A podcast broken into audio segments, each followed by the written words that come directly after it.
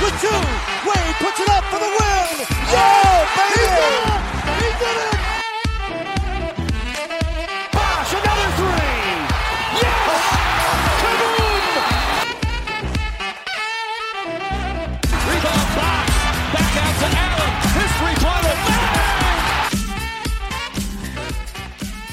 Bonsoir à tous ou bonjour en fonction de là où vous nous écoutez. Bienvenue pour le quatrième ou trois, non, troisième épisode de French Hit Podcast, votre podcast sur le hit de Miami. Euh, comme d'habitude, quasiment toute l'équipe est là. On a un petit absent aujourd'hui qui devrait peut-être venir en cours de podcast ou qui ne viendra pas du tout, mais les absents ont toujours tort. Donc, euh, présent, il y a Quentin qui est là. Salut. Il y a Val qui est toujours présent. Salut, bonjour, bonsoir tout le monde. Et il y a Flo qui est là aussi. Bonjour à tous. Et donc, vous l'aurez compris, Sam est pas là. Je sais pas où il se balade dans Paris en train de boire un coup, mais il nous rejoindra peut-être plus tard. Il Donc, le podcast- sur le. Ouais, je pense, ouais, à mon avis. Mais bon, il a pas de chance parce que ses deux équipes préférées sont quasiment en tête de la ligue en ce moment. Donc, euh. donc pour ce podcast numéro 3, euh, un premier tour euh, bilan collectif de l'équipe euh, avec les premiers matchs euh, de la saison qui ont été plutôt positifs. Une grosse première partie, ensuite une seconde partie avec un focus individuel. Euh, ce mois-ci, nous parlerons d'un focus individuel sur Bama Debayo. On a pas mal listé avec Kendrick Nunn, mais je pense qu'on attendra un petit peu avant de parler de lui pour voir à quel point il confirme et à quel point il avance dans, la saison et dans, sa saison rookie. On fera euh, une petite chronique qu'on débutera cette, euh, semaine avec un focus individuel cette fois sur Jimmy Butler que Quentin nous fera. On fera une petite parenthèse en troisième partie sur le cas d'Ion Waiters qui interroge. Et euh, donc il y a pas mal d'informations qui euh, peuvent euh, faire varier votre, opinion sur le sujet en fonction de si vous avez lu ou pas les articles qu'on a écrits sur le site. On terminera avec les questions des auditeurs qui nous qui sont parvenus par, par Twitter. Donc, si jamais vous avez des questions en écoutant ce podcast, n'hésitez pas à nous contacter sur, sur les réseaux sociaux. On se fera un plaisir d'y répondre. Et puis, en fonction du temps qu'on a, on terminera avec un petit quiz si le temps nous le permet. Donc, si tout le monde est prêt, on va commencer tout de suite avec euh, le bilan collectif.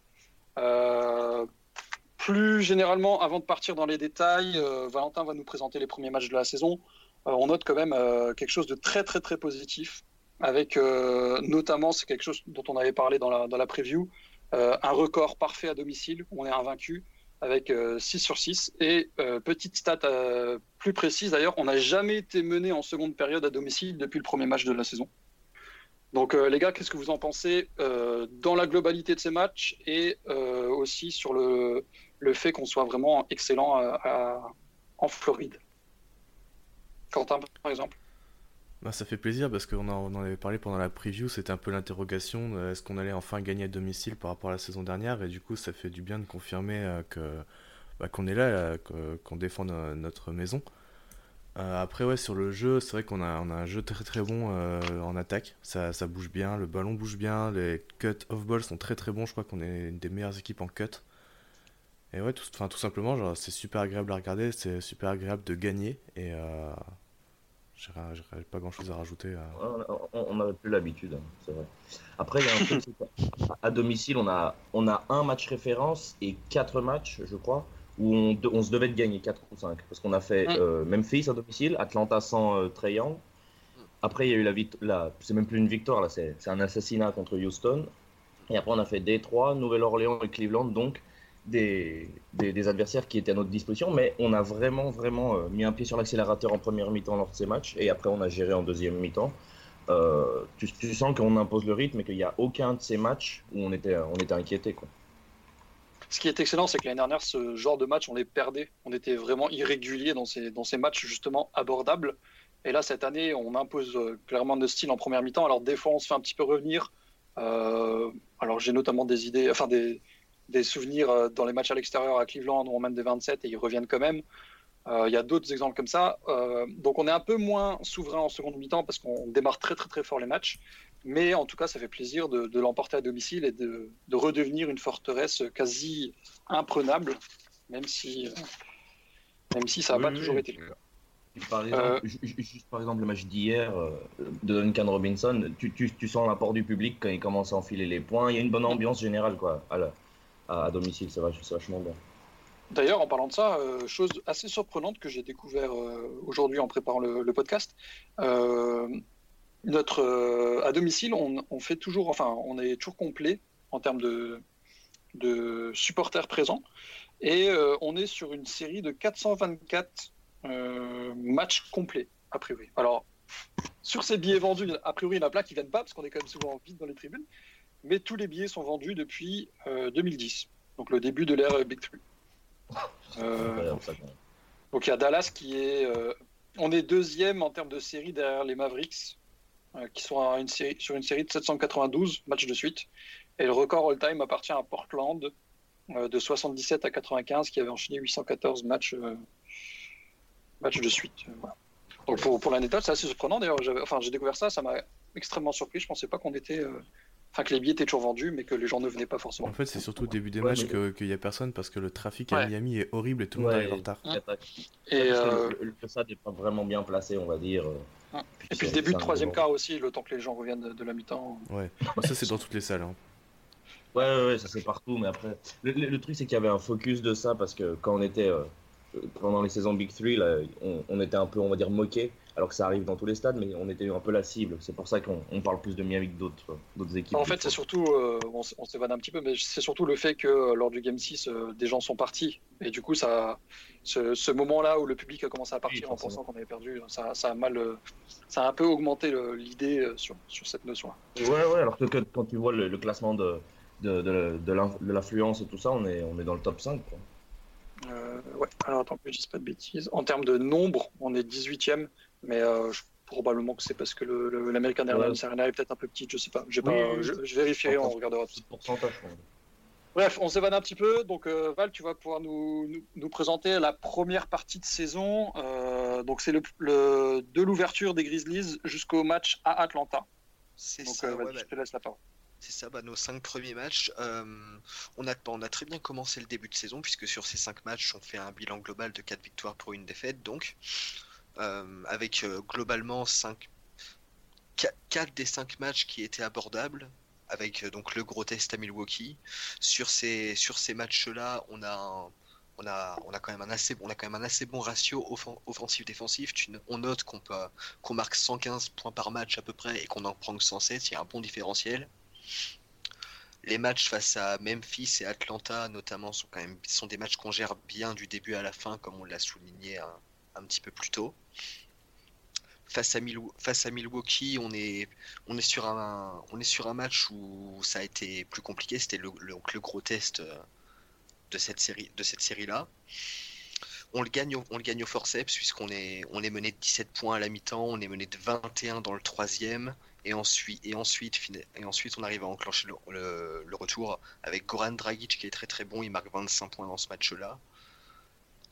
Et ce qu'on peut, et le petit truc qu'on peut souligner aussi, c'est en dans la prolongation, pardon, dans la- en prolongation où la majorité de, de nos points sont marqués sur la ligne des lancers. Un petit, un petit détail euh, par rapport au fait qu'on ait, qu'on ait euh, globalement du mal sur la ligne, le fait d'être clutch sur la ligne des lancers, c'est quelque chose de très très important. Et sur euh, le dernier match, la, la- la défaite face, face aux Wolves, bah, on était en back-to-back après le match des Bucks, donc fo- forcément ça allait être un petit peu plus compliqué. Mais malgré tout, on est quand même globalement dans le match et c'est dans le quatrième, quatrième carton qu'on craque où on se prend un 39-25, donc 14 points dans un, dans un match assez serré. Alors que pourtant on menait de 7 points au début du, du quatrième quart, bah, c'était, on ne pouvait, on ne pouvait malheureusement pas revenir de ça. Donc ça c'est pour, euh, ça, ça, c'est pour le, la partie, la partie globale. Après pour les, pour revenir rapidement un petit peu sur les box scores face à Memphis, on a Winslow en 27-7-7 qui nous sort un très bon gros premier match. C'est le meilleur scoreur avec Kendrick Nunn à 24 points et Goran Dragic à 19. Face à Milwaukee, c'est Goran Dragic avec ses 25 points sortis de banc qui, qui lead l'équipe avec Bam, Bam Adebayo à 19 points, Nunn à 18 et euh, j'allais dire Kyler Hero, mais euh, Tyler Hero et euh, Kelly Olynyk avec euh, 14 points et euh, Dene- euh, Derrick Jones Jr. voilà, merci, j'avais perdu son nom. J'avais perdu son nom. Derrick Jones Jr. à 14 points également. Euh, face à face à Milou. non, j'allais dire face à, oui, face à Minnesota, pardon. C'est Kendrick Nunn qui nous, lead, en- qui nous lead au scoring avec 25 points, Duncan Robinson à 21 et Justice Winslow à 20 points. Ensuite, face à Atlanta, on a Tyler Hero qui nous marque 20 29 points, Jimmy Butler pour son premier match de la saison qui termine à 21 points, Dragic à 21 points aussi, Nunn et Bam à 17. L'autre fait de ce match, c'est la blessure de Trey Young, donc euh, au bout de 11 minutes de jeu. On va pas se plaindre. Qui nous a bien aidé pour, la, pour la victoire finale. On va pas se Très, mentir. très Ouais, clairement. pour ouais, les ouais. victoires. Ouais, pour les victoires d'ailleurs contre Ouais, ouais. Atlanta. Ouais, parce que ça aurait, ça ça aurait- les matchs n'auraient pas été aussi abordables face à Atlanta s'il avait pu jouer euh, beaucoup plus. Même si on l'a extrêmement bien défendu le premier quart-temps, Oui, il a joué. Ouais, Donc, euh, Il avait que deux points en premier quart-temps, ouais, je Mm, crois. mais mm. c'est- incroyable le nombre de, de marqueurs différents qu'on a sur ces matchs. euh, Mm, mm, mm. Ouais. La, ré- la répartition 20 du scoring points. est impressionnante. hein. C'est incroyable. Surtout, surtout qu'il y a, il y a maintenant il y a quasiment une équipe par. Enfin, il y a quasiment un joueur par équipe qui met 30 points par match et tout ça. Il y a une explosion offensive cette saison et Ça. nous, euh, et ça marche très bien. Moi, je m'en plains pas. Mm, mm, mm. Ouais, On puis, a six- euh, Ouais, pardon, je te coupe. On a six joueurs différents qui ont été meilleurs marqueurs d'un match euh, cette saison. Donc 6, ça va être déjà, euh, c'est déjà assez énorme quand on sait qu'on a quand même un gars qui est largement, individuellement largement au-dessus du, du lot en, en tant que Jimmy Butler. Ouais. Et sur, sur ces 6, il y a un sophomore et deux rookies quand même. hein. Vas-y, Val. Ouais, bah oui, c'était juste pour finir sur les box scores avec le, donc, le deuxième match face à Atlanta, où là c'est Kendrick Nunn qui est euh, meilleur scoreur avec 28 points. Et derrière, et derrière, euh, derrière lui, c'est Tyler Hero avec 17 points et Meyers Leonard à 16. Et là sur ce match, bah, il n'y avait pas Triangle non plus du coup.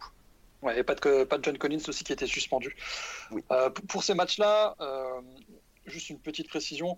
Euh, quand, on, quand on parle de, de rating défensif, il faut savoir que la défense est extrêmement solide sur, enfin, depuis le début de la saison. C'est clairement le match contre Milwaukee où on encaisse 126 points justement avec cette, cette Ouais, prolongation et ce match voilà, qui fait monter euh, ce rating. Mais globalement, euh, on est quand même extrêmement solide euh. Des deux côtés du terrain. Et autant défensivement, euh, on n'est pas forcément surpris, même si on n'attendait pas une telle qualité, autant offensivement, c'est extrêmement agréable et extrêmement surprenant, je C'est dirais une même, très très belle de voir, surprise. euh, ouais. de voir tout ça. quoi. Mm.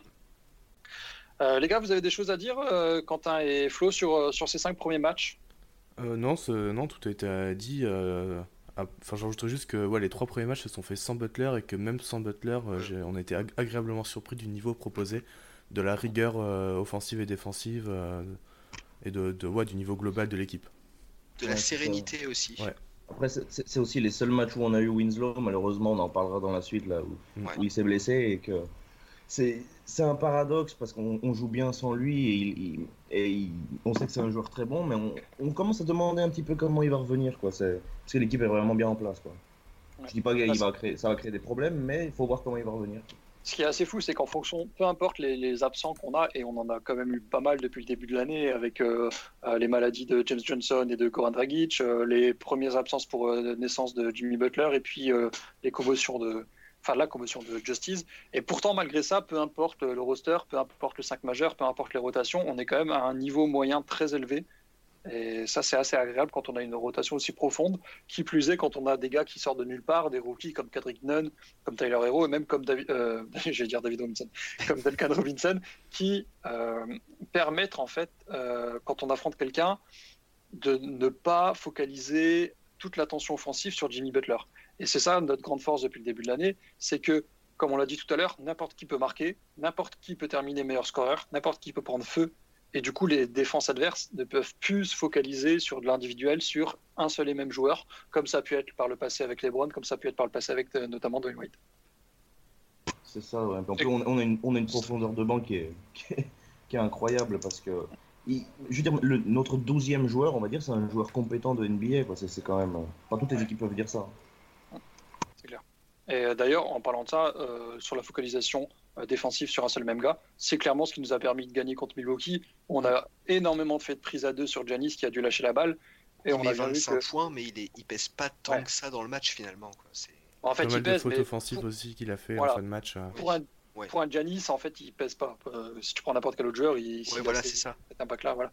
Mm. Et c'est ce qui nous a permis de remporter le match, clairement, outre la défense individuelle de Bam qui était assez incroyable. Mais voilà, puis, cinq premiers matchs. euh, outre qu'on a raté 16 000 lancers francs aussi, parce que sinon on, on serait même Hum. pas allé en. D'a- D'ailleurs, Bon, sur ce. Tu as bien fait d'en parler, Val. euh, Euh, cette année, on, tente, c'était une notion qu'on avait abordée dans la preview, on tente quand même beaucoup plus de lancers qu'avant. On est 9 dans la ligue en termes de lancers tentés. Par contre, effectivement, on en rentre toujours encore peu. Alors, c'est mieux, on est à 75% de réussite, mais c'est encore trop peu. Et puis, on en parlera après sur le, le focus individuel de Bama Bayo, où euh, justement, dans ces fins de match-là, rater tant de points sur cette ligne, c'est horriblement frustrant. Ouais, contre Milwaukee, je crois qu'on aura 4 ou 5 de suite des lancers. Avant Ouais, la on prolongation. finir le c'est match ça. avant la prolongation. Ouais. Bah, juste en des- mettant a- des lancers. 2-3 lancers Ouais, il y a supplémentaires. Il y a. Dragic. Il y a Justice qui Adebayo, en rate deux Dragic. de suite. Ouais. Ouais, voilà, Justice aussi. Heureusement qu'on l'a gagné celui-là. Et bah, c'est. Je vais pas dire c'est le lancement de la saison, mais avec tout le respect que j'ai pour les Grizzlies, le premier match n'était pas non plus euh, aussi serré, aussi facile, euh, enfin aussi euh, compliqué. Ouais, non, rien, rien peut-être pu l'attendre pour un premier match, mais bon, ça après, c'est l'inconvénient d'avoir un rookie et un sophomore en, en meilleur joueur. C'est ça. Pour la partie ouais. 2, donc. Pardon, t'avais quelque chose à rajouter, Non, non, non, non, vas-y, vas-y, vas-y. Pour la partie 2, donc après ces cinq premiers matchs, euh, nous avons enchaîné euh, un premier affrontement donc à domicile contre quand même un, j'allais dire un ogre euh, qui ne faisait pas si peur que ça au début de saison, et un, un petit road trip à, l'ouest. Donc le premier match contre Houston a été clairement le, le match le plus surprenant de la saison, que ce soit pour nous fans de Miami ou pour ceux qui ne l'étaient pas. On a assez proprement détruit Houston 129 à 100. Euh, donc, euh, par exemple, Duncan Robinson a marqué 23, meilleur marqueur du match. Myers Leonard 21, Jimmy 18, euh, James Johnson qui sortait un peu nulle part termine à 17. Et puis, on a pété pas mal de, de records de franchise, comme 46 points dans le premier quart-temps, où on fait tout, comment dire, toute la différence justement sur ces 12 premières minutes où défensivement on les a complètement asphyxiés. Les Rockets ne pouvaient rien faire. Ils terminent à 14 points sur, la première, sur le premier quart, alors qu'on en met 46. Euh, il, termine à 24% de réussite au tir. Euh, Harden était complètement à la rue. Russell Westbrook n'était pas complètement dedans. Et on les a tout simplement étouffés, étant donné que on les a arrêtés offensivement et défensivement. Ils étaient clairement pas au point, les Rockets. Est-ce qu'ils le sont aujourd'hui? Ça, je sais pas. Mais à l'époque, ils ne l'étaient pas. Et du coup, offensivement, on s'est fait extrêmement plaisir, ce qui explique euh, euh, tout ça. Outre le fait qu'on qu'on ait une ré- réussite au tir global assez insolente, on termine à, quasiment 44% de réussite à 3 points. Euh, on a eu, un mouvement de balle assez incroyable. On termine à 38 passes décisives, donc euh, forcément lié à la réussite au tir. Mais c'est un, alors c'est pas un record all-time à Miami, mais c'est la seconde perf all-time après un match contre Philly en 97. Donc ce qui prouve quand même la réussite offensive qu'il y a eu euh, sur ce match-là.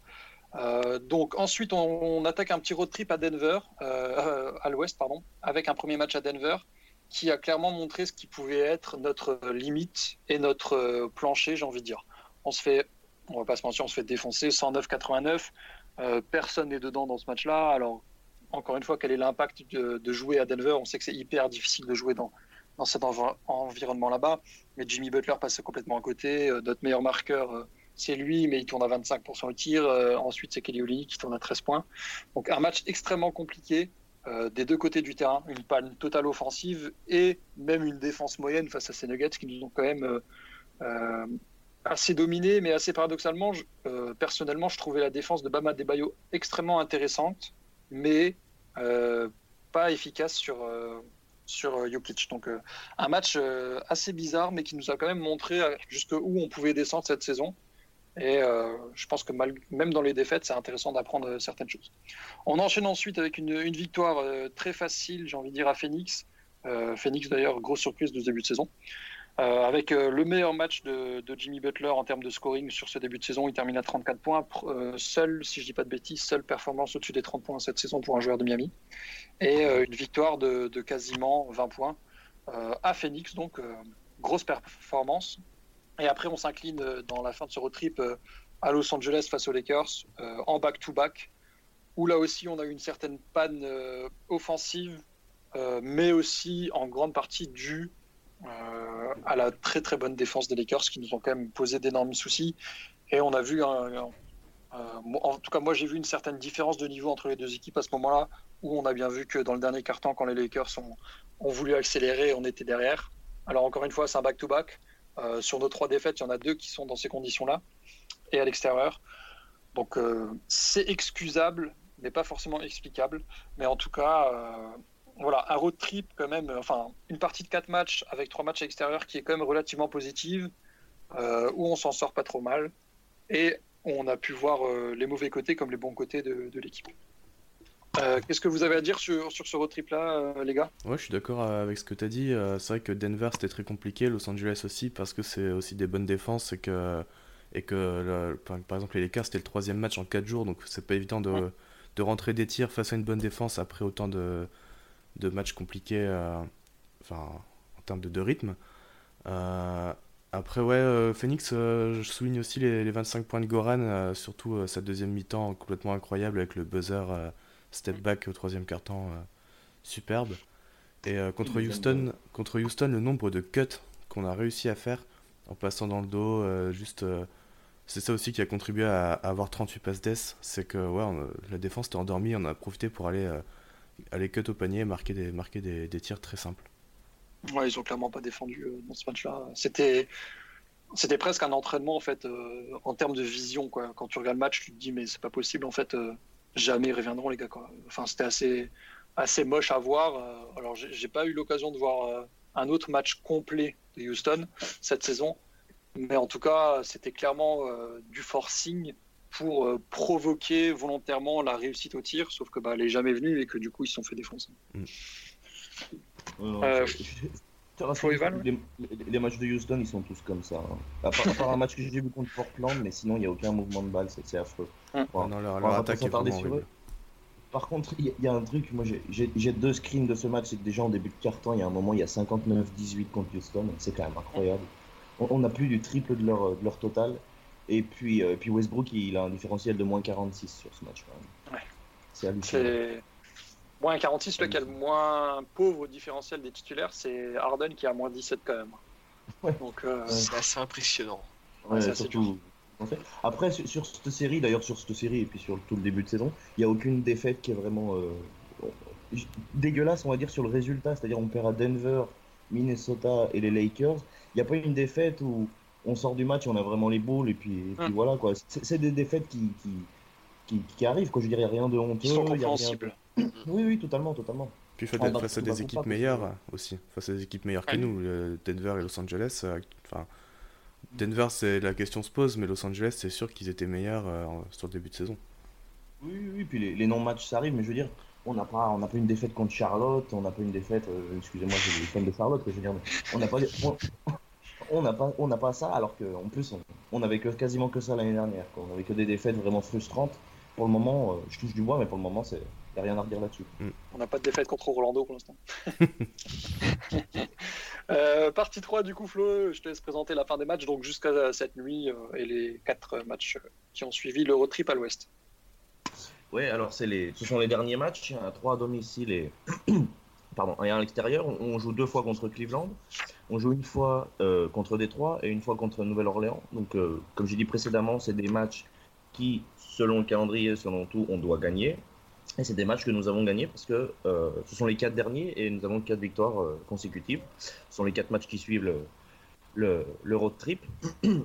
Donc on commence par une victoire à Détroit, pardon, à domicile contre Détroit et c'est un, un festival en première mi-temps et qu'on gère en deuxième mi-temps. C'est dommage, on gagne que de, que de 9 points alors qu'on a, je crois qu'on a mené de 25, ou pas loin, pardon. Avec, euh, comme d'habitude, euh, les, meilleurs marqueurs qui tournent autour de 20 points. Donc on a Jimmy et Nunn à 20 et on a Bam et Goran à 18. Donc euh, c'est quand même, c'est quand c'est quand même incroyable de pouvoir compter sur tout le monde. Petit, petit aparté, il n'y avait pas de Blake Griffin. Euh, ensuite, on va à Cleveland et c'est une copie conforme du match contre Détroit. C'est-à-dire qu'on met, euh, on met une, une énorme pression en première mi-temps et on gère en deuxième. Avec euh, encore une fois des, des marqueurs, un marqueur différent. C'est-à-dire c'est Nunn avec 23 points, Hero et Bam avec 16 et Jimmy avec 14. Euh,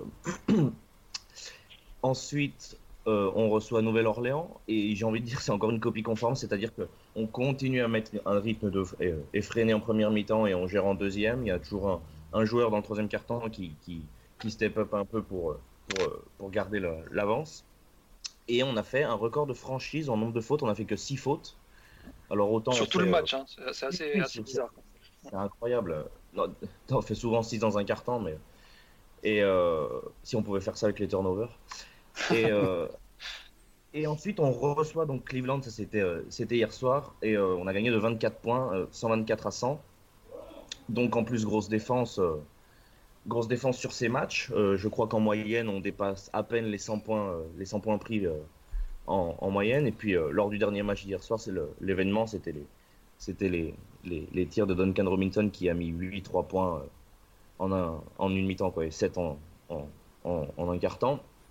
Donc, euh, fr- franchement, sur ces 4 matchs, il y a, un- y a un mot d'ordre, c'est que on était un rouleau compresseur. Euh, on, on, s'installe et après on gère. Quoi, donc, euh, que- dans- le jeu, on se fait toujours autant plaisir. Le ballon, le ballon circule toujours aussi bien. La défense, la défense commence vraiment à prendre. Et puis, fr- franchement, offensivement, je trouve qu'on est surprenant. Si je me trompe pas, avant le match, on a, et puis ça, ça a dû s'améliorer. On avait le meilleur pourcentage au tir et le troisième meilleur pourcentage à 3 points. Euh, je pense pas qu'en début de saison, on pensait être, une, on pensait être euh, dans, dans, dans la meilleure partie, de, dans les meilleures équipes euh, offensivement. Quoi. Ouais, clairement. Surtout qu'on est là une des meilleures euh, défenses, donc euh, si en plus on est une des meilleures attaques, forcément, euh, c'est assez logique, Ouais, on est une des meilleures équipes de la ligue. Je crois qu'en offensive si rating, euh, en offensive rating, on tourne entre 10 et 15 parce qu'on perd trop de ballons en fait. Ouais, on, Ah, on était, on était 14e avant le match d'hier, sachant qu'hier on a, on a tiré à plus de 50%, qu'on, bon après on a fait 36 000 turnovers, mais Hein. on finit avec 124 points et tout ça, donc on a peut-être augmenté. Et je crois que défensivement on était 4e. Mais ça c'était avant Aujourd-. Alors aujourd'hui, euh, pour, pour les stats, euh, justement, on est euh, donc premier, euh, pas premier, pardon, je dis une bêtise, 12e à l'offensive rating, donc avec 109 points inscrits en, en- par match, et euh, troisième en defensive rating avec euh, un peu moins de 101 points encaissés euh, par match. Euh, je vous donnerai euh, plus de stats C'est sur euh, 100 un peu possessions les, ratings. C'est sur 100 Oui, c'est possessions. Ce qui, ce qui est plus intéressant que juste le nombre de points inscrits par chaque équipe, Ouais, parce que ça en fonction compte de la pace. euh, Ouais, ouais, c'est sûr.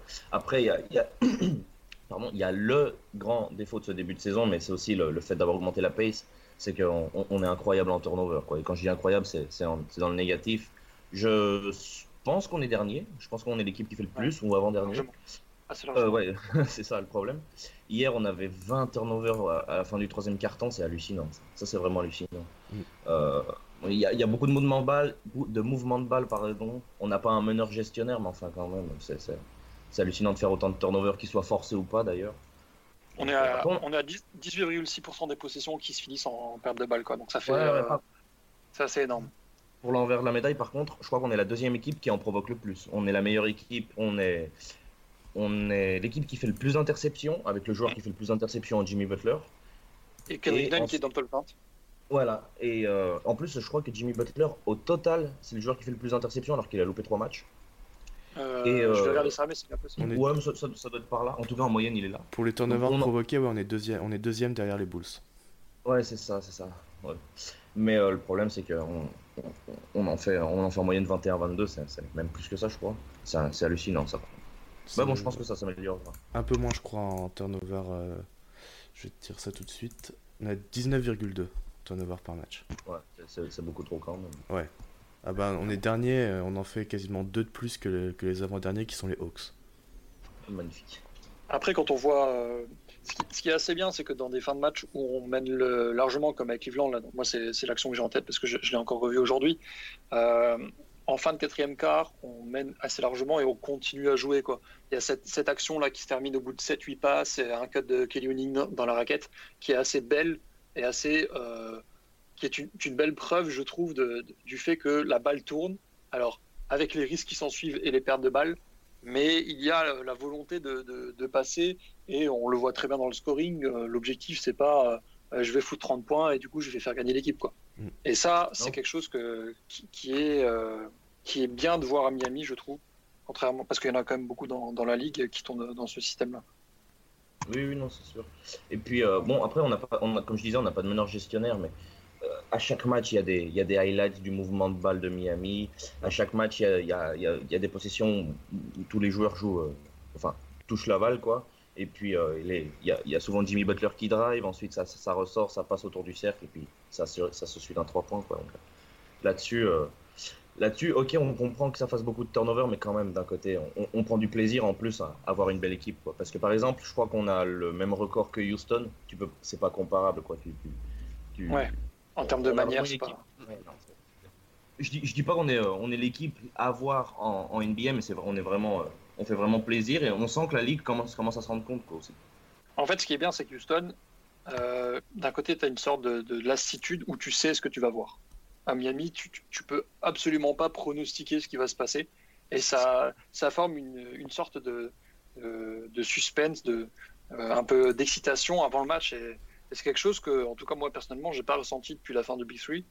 Et c'est quand même assez agréable de, se lever la nuit et de voir ça euh, qui, juste avant le match. Quoi. C'est vraiment ouais, non, c'est sûr.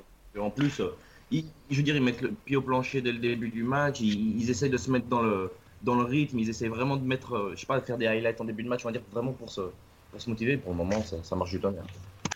Avant qu'on avant qu'on continue un, petit peu globalement sur, euh, sur les stats et puis l'impression globale de l'équipe, euh, j'aimerais juste apporter une précision sur ce que tu as, ce que dit, Flo. Euh, sur, sur, le match de Détroit, notamment, il n'y avait pas Blake Griffin. Et du coup, ce qui était intéressant, c'est que la seule force offensive à l'intérieur, c'était euh, André Drummond, qui faisait quand même un début de saison assez incroyable. Et il s'est fait complètement. Enfin, je veux dire, Bama Bayo, il a construit un immeuble à côté de celui de Joel Embiid dans sa tête. Ouais, ouais, et, et, il termine le match. Euh, alors, mince, j'ai plus les stats. Tu à moins de 10 rebonds. Alors, euh, à ce 14, là, 9, je crois. il termine en 16 points à seulement 9 tirs tentés et 9 rebonds. Et 6 Ce fautes. qui est. Et, et 6 fautes. Et 5 En- pertes de balles. Et 5 paires de balles. Donc, euh, quand même, un, enfin, une démonstration défensive de Bama Bayo sur ce Ouais, ouais, match. ouais. Et- Dans les stats, enfin, à part les, les pertes de balles par exemple, mais dans les stats, ça se voit pas trop, mais visuellement, il l'a complètement anéanti. Mais vraiment, quoi. Donc, euh, en plus, comme ils n'ont pas d'extérieur, c'est vrai qu'ils n'avaient pas d'Eric Rose et tout ça. Nous, on a eu beaucoup de- d'absents, mais c'est vrai que nos adversaires ont eu des absents aussi. Ouais, mais c'est vrai que Pélican. sur, sur, sur ce match-là, d'ailleurs, sur ce match-là, euh, c'était un, c'était vraiment pas très très beau à voir. Mais, euh, mais euh, bon, on peut pas trop non, leur en vouloir non plus. Mais, mais c'est vrai que Bama Bayo, il a vraiment vraiment fait du mal à, des, à des gros cette saison. Avant de passer à, la seconde partie, euh, je vais donner deux trois stats et puis je, encore, on va faire un dernier tour de, table fictive sur, euh, sur la vie de chacun. On est notamment premier à l'efficiency field goal percentage, donc on est à quasiment à plus de 56% de réussite en total, ce qui est quand même assez fou. On est premier au field goal percentage à 48% de réussite. Ça c'est ça c'est incroyable. Et on est surtout on est second aux 3 points, euh, points euh, avec 39,6% de réussite. C'est ça c'est assez surprenant. Et malheureusement, il y a la forte probabilité que ça va diminuer au fur et à mesure de la saison. Par contre, moi, euh, la stat que j'ai que j'ai trouvée et qui me, me réjouit au plus haut point, c'est qu'en termes d'assist pourcentage par possession, on est deuxième avec quasiment 70% des possessions qui se terminent sur une passe décisive. Et ça, c'est quelque chose qu'on n'avait pas forcément vu. Et c'est, enfin, on est un petit peu répétitif sur cette notion de, collectif qui s'est mis en place, mais c'est quelque chose qui est assez agréable. Et pour terminer, avant de vous donner le, donc plus pour un peu, négatif, euh, on autorise quand même beaucoup. Alors ça, ça se voit quand même pas mal sur le match et ça se prouve aussi par les statistiques. Euh, on autorise beaucoup trop de 3 points. Euh, quasiment 40% des shoots adverses sont pris derrière la ligne. Alors pour l'instant, ça nous réussit parce qu'on arrive à les maintenir à 30,5%, ce qui est quand même assez incroyable. Mais il faudra faire gaffe parce que ça va nous amener des matchs où les adversaires vont prendre feu et ça va nous coûter des victoires. Donc euh, à voir de ce côté-là, mais en tout cas, euh, voilà. En dehors de ça, le début de saison est assez incroyable. Ouais, ouais, comme, comme tu, comme tu dis, on fait un peu un focus là-dessus, mais il y a besoin. Mm. Parce que c'est vraiment l'identité de notre début de saison. Quoi. Le, le, le, le- le terme collectif, le terme de voir des passes et tout ça, on se régale et on gagne. Donc, euh, bon, on va pas s'en plaindre. hein. Euh, Je pense que les, ceux, qui nous, é- ceux qui nous écoutent sont assez d'accord et puis, euh, et, puis, euh, et puis regardent assez souvent les matchs, donc ils s'en rendent compte aussi. Val, qu'est-ce que t'en penses? On t'a pas trop entendu depuis quelques minutes? Bah, pour rajouter un petit peu dans la même veine que ce que disait Flo, c'est on a on a clairement un collectif on a clairement un collectif bien huilé euh, depuis le début de la saison. C'est vraiment la grosse euh, c'est c'est- enfin, vraiment ce vraiment ce qui saute aux yeux. Euh, Ouais, c'est l'identité. ouais. Voilà, cette identité là. Il y a une il y a une régularité, une, une sérénité qui se dégage bien plus que ce qui a pu être le cas par le passé. Je, pense au, je pense quand même au match contre, Mil- contre Milwaukee, pardon. Je pense au match contre Houston et à d'autres, ainsi que, ainsi que face au match qu'on était, qu'on était vraiment censé gagner, euh, celui contre Memphis, celui contre Atlanta. Où, voilà, cette équipe-là de Miami qui, qui par le passé, tu, tu savais pas forcément sur, euh, tu savais pas forcément à quoi t'attendre, mais dans le sens un petit peu négatif, est-ce que tu allais avoir un peu d'irrégularité ou pas bah, T'étais étais un petit peu dubitatif à ce niveau-là. Et là, sur ce début de saison, en tout cas, on a eu, on a eu mine de rien, pas mal, pas mal de matchs différents, des, pas mal de matchs différents, pardon, des, des équipes, des matchs face à des équipes où on, où on partait entre guillemets favoris et des matchs où, où il y avait sur le papier une plus, une plus grosse différence entre nous et l'équipe en face euh, dans l'autre dans l'autre sens. Et on a et quand tu quand tu regardes la, la fiche quand tu regardes la fiche au global, les matchs qu'on devait gagner, on les gagne et les ma- et les matchs où c'était plus compliqué, euh, On les gagne quand même. bah, il y a celui, il y a celui contre Milwaukee, il y a celui contre Milwaukee qui, re- qui ressort. Après, t'as les, après t'as les, Lakers et, et Denver, mais globa- globalement, voilà, on est, on est sur, on- je pense qu'on est surpris par rapport à ce qu'on a vu par le passé. Mais en même temps, quand tu regardes après, euh, quand tu regardes et que tu analyses plus profondément chaque match, t'es t'es plus t'es plus aussi t'es plus aussi surpris parce que tu, tu vois tu, tu vois quelque chose de concret, tu vois quelque chose de d'assez régulier sur le terrain. Ouais, t'as- t'as dit un mot qui est intéressant, c'est le terme de sérénité. Je trouve Mm. que ça se dégage beaucoup, quoi. Et que ce soit au premier carton ou au quatrième, je sais pas si c'est l'effet Butler ou l'effet que tout simplement on gagne, mais il y a aucun moment où tu, tu te dis, putain, c'est, c'est, c'est- ils sont pas sereins, ils sont, pas pas. vont. Ils paniquent pas du tout. Pour le moment, on gagne. C'est sûr qu'il n'y a pas matière à, à paniquer, à part les, les, les, les trois matchs qu'on a perdus. Mais je veux dire, c'est vrai que tu, tu sens vraiment qu'il y a une osmose et tu sens vraiment qu'ils sont en, en contrôle. Quoi. Ils savent ce qu'ils font, ils ont chacun leur rôle et puis, euh, et puis ils le remplissent. Quoi. Et ce, peu importe les joueurs sur le terrain. Enfin, moi, je me rappelle d'une époque où, euh, quand le banc rentrait, tu disais, putain, là, il faut vraiment qu'on qu'on limite la casse. Mm. Là, c'est plus du tout le cas, quoi. Ça peut être, euh, ben, le- les gars, ils, rentrent du, ils sortent du banc. euh, pourquoi pas euh, remettre 10 points d'écart de manière positive. quoi. Oui, Donc, oui, euh, surtout quoi. ça, ça aide le fait qu'on ait un banc déjà très talentueux, enfin très talentueux, si, ouais, très talentueux, et puis, euh, puis profond. Quoi. Il, y a, il y a eu des matchs où il nous manquait, euh, je crois, six joueurs et on avait encore euh, des- un bon banc, enfin un bon banc. On avait encore un banc qui pouvait ne pas être euh, une. Qui était efficace. Ouais, voilà, une- qui- qui- qui- ça- quand le banc rentrait, on n'allait pas s'en prendre 20, quoi, c'est ça. Donc, euh, c'est sûr que ça fait très plaisir. Ouais, donc euh, voilà, on va terminer là-dessus. À moins que quelqu'un ait... vous avez quelque chose à Ouais, rajouter je ou voulais pas, les gars juste euh, ouais, rajouter par rapport aux, aux trois points qu'on qu'on laisse euh, aux autres équipes. C'est vrai que bah, c'est un peu sur, sur ça qu'on a perdu le match face à Minnesota, je trouve, où Andrew Wiggins a, Hein. a pris feu derrière, derrière l'arc. Et s'il Ouais. prend pas feu, je pense qu'on qu'on gagne ce match. Et euh, Je pense je- que c'était un peu mal. Ouais, Ouais, ça elle fait très très mal. La dernière chose à laquelle je m'attendais, c'était ça. Quoi. Ouais, voilà. Ce, qui est... Ce qui était d'autant plus frustrant, hein, parce que Ouais. tu te fais Oui, défoncer mais- par Andrew ju- Justement, Simon, pas que toi, parce que même ses coéquipiers s'y attendaient pas. Je sais pas si vous vous rappelez de la, de la célébration. Il, il reste encore une minute et quelques de jeu, il met un 3 points, il y a tous ses coéquipiers qui rentrent sur le parquet quand même. Ça, j'y avais jamais vu. Et je voulais juste en placer une à, à Hassan Whiteside. We got shooters. Ah bah ça c'est clair. Et D'ailleurs, euh, alors j'ai vu la stat avant-hier ou hier, donc avant le match contre Cleveland, donc c'est évidemment passé, mais euh, Bam Adebayo avait une passe de moins, passe décisive de moins sur euh, Oui, ses oui. 12 premiers matchs que Hassan Whiteside sur l'ensemble de la saison dernière. Et Chris, Sil- Non, Chris non, mais- Silva a plus de box-out que Hassan Whiteside sur, sur cette saison, avec Ouais, 250 minutes en moins. ouais c'est ça. Question, question bête. hein. Si, si demain Ouais. vous êtes général manager, euh, on fait de la, de la fiction de ouf, on se fait un peu plaisir. Si demain euh, vous êtes général manager de Miami, Hassan Whiteside vient l'été prochain et demande le minimum, vous le signez au minimum ou pas? Non. ça. ça dépend de son état d'esprit en fait. Voilà, euh, exactement. Parce que On va dire ça intrinsèquement, comme ça. intrinsèquement, intrinsèquement, on en aurait besoin euh, 15 minutes par match, on va dire. Mm. Mais, euh, mais on sait que, on sait que c'est pas possible. Bah, En si- plus, s'il il va- fait les, il- il pas va les encore dire efforts. qu'il- euh, Ouais, il va encore dire qu'il sait faire des triples-doubles avec les passes alors qu'il tourne à 0.8 passes par match. C'est son, c'est son euh, record en carrière. Donc, euh, non, non, c'est vrai que c'est. On passe du coq Pour, euh, pour terminer, quand même, euh, je viens d'y penser. Euh, C'était pas prévu sur, sur le planning, mais euh, on va faire quand même une petite mention à Kendrick Nunn parce qu'on n'en parlera pas dans, le- dans le, le focus individuel. Mais euh, en deux trois mots chacun, quel début de saison Ouais. du, du, du rookie quoi, que j'avais annoncé euh, en sortie de banc. euh, Qui jouera pas. les- il jouera que les fins de match si on est à plus 25. Bah, c'est lui qui met le plus 25 en premier quart-temps. En C'est fait. Donc euh, voilà, si vous avez deux trois mots sur Kendrick Nunn, on, en- on en fera un focus individuel le prochain podcast probablement, mais, mais Ouais, mais il- il mérite une mention quand même. Il mérite une Ouais, mention parce que c'est, c'est encore une fois quasiment, enfin pas toutes les saisons, mais de temps en temps, il y a un truc avec Miami, c'est que ils arrivent à te faire sortir des joueurs de n'importe où, et c'est vraiment une une des feel good stories de, de ce début de saison dans toute la ligue. Ça, ça fait parler et tout.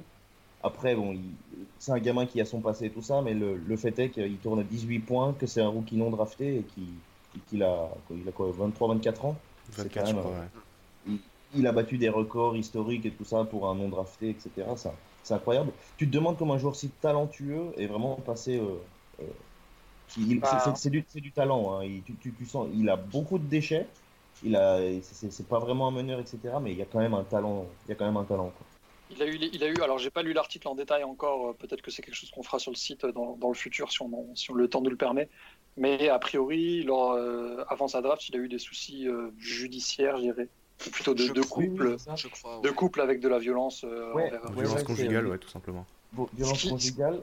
Ce Ce qu'il a qui a simplement amené à sa non-draft. hein. C'est- Oui, voilà. et ce qui, ce, qui, ce qui a déjà amené, je crois que c'était sa saison sophomore, je sais plus, ce qui a amené à que sa, son université le dégage, Parce qu'il le Illinois, et après il a été pris par Auckland, Ouais. et puis il a été, euh, lors de sa saison, sa troisième saison je crois, il a été deuxième meilleur marqueur de NCAA derrière Trae Young, et, euh, et euh, après il, est, il, a pas, il a donc été non drafté, et il était en, en G-League euh, sous l'affilié de, de Golden State, quoi. Donc, Alors, à- à pas- vérifier. vraiment un, un rookie, mais À vérifier, c'est quelque chose que j'ai entendu dans je, sais, je ne sais plus quel podcast. Euh, si je dis pas de bêtises, en fait, Golden State l'avait dans son, dans son équipe affiliée de G-League l'année dernière et euh, avait clairement prévu de lui filer un contrat. Euh, sauf que nous, grâce à notre transfert de Rodney Magruder l'année dernière, un spot s'est libéré Mm. euh, en fin de saison sur les derniers matchs de la saison régulière l'an passé. Et on a, on a signé euh, euh, Kendrick Nunn en fin de saison dernière. Le 11 un peu avril, en le dernier volant match, euh, à la barbe le, dernier jour de saison des régulière. Warriors, des Warriors qui avaient clairement les, les boules de, de se Ouais. faire voler, euh, alors que ça fait un an qu'ils le gardaient de, de ce côté-là. On appelle ça un vol à l'arraché. c'est clair. C'est Donc, c'est- euh, c'est vraiment, ouais. vraiment un truc de fou. Surtout qu'ils doivent vraiment avoir les boules maintenant. Ah bah, c'est clair parce que là, ce serait leur meilleur joueur quasiment. Donc, Ouais, euh, c'est ça. Non, puis c'est un prospect, quoi. Je veux dire, c'est pas que pour cette année, quoi. Il y a vraiment quelque chose. Il, il a un peu un profil, on va dire, de six men ou je sais pas, c'est un peu bizarre. clairement, clairement. Mais euh, c'est vrai que je pense que pour le futur, ce sera héros titulaire et non en sortie de banc. Franchement, c'est un problème de riche, mais Il, il a ce, il a ce, ce profil de, de, ouais, de mettre le de feu. euh, scoreur pur en fait. C'est le ouais, gars voilà. qui va te ramener des points, peu importe. Get- euh, Puis de, de partout, hein, 3 points, mi-distance, euh, près du panier, enfin, il est, il est capable de marquer de vraiment de partout. Ouais, et il hésite pas. Il y a... Après, c'est que sur le début de saison et, euh, et il est quand... c'est quand même encore que sa première saison NBA. Le seul truc, allez, le seul truc qu'on peut éventuellement euh, entre guillemets lui reprocher, c'est le petit manque d'agressivité pour aller sur la ligne, mais sinon il est très très Ouais. bon. Et puis moi, je le reproche clairement, c'est pas. C'est moi, je parle des mots, pas mais beaucoup. Et puis il, perd des ballons de ouf. hein. Mais bon, Oui. ça, le problème, c'est que c'est un problème collectif. Mais lui en particulier perd énormément de Ouais, ballons. Bah, hier, il en fait Ah. 4 en premier carton, je crois. Ouais. Ouais, ouais, un, un combo Bah, garde, tout ça, c'est normal. C'est, c'est, c'est, c'est pas. Ouais, voilà, c'est c'est pas des choses qui s'expliquent. Oui, oui, oui, c'est sûr. Et puis, euh, puis putain, faut, faut se rappeler quand même que Kendrick Nunn, c'est un, c'est un contrat qui, qui, qui se termine, donc, je crois, l'année prochaine. Mais je veux dire, c'est un mec, c'est, un cadeau, quoi. C'est, c'est gratos. C'est gratos. C'est le même contrat que Derrick Jones Jr. euh, à Ouais, 2 ans et la deuxième année qui est pas garantie. Ouais, ouais, ouais. Pas En garanti. tout cas, une grosse, euh, voilà, grosse surprise. Il tourne à plus de 17 points de moyenne cette saison. C'est le deuxième rookie derrière Jamorant. Donc, euh, assez, assez incroyable son histoire. Et puis, bah, on, on en parlera un petit peu plus en détail euh, la prochaine fois. Peut-être le prochain podcast ou peut-être ce- celui d'après. On ne sait pas encore. On, avisera ça. On, Voilà, faisait déjà un, faisait, on faisait déjà un super BT sans savoir ce qu'allait être Kendrick- Nunn, pardon. C'est quand même vraiment incroyable euh, Et même Duncan ont fait le Robinson. management. Quoi. Donc? Même Duncan Robinson, on, euh, on l'attendait Oui, pas oui. forcément. Ouais, ouais, ouais, ouais. Pareil, il s'est remarqué. lui aussi. En termes de, de surprises très positives, on va passer au, au focus individuel. Euh, je, vais commencer, Quentin, par, par Bama Debayo, puis on fera Jimmy juste après. Euh, donc, pour essayer d'accélérer un petit peu, parce qu'on on a quand même passé pas mal de temps sur la première partie, euh, un focus individuel sur Bama Debayo, qui est absolument incroyable cette saison.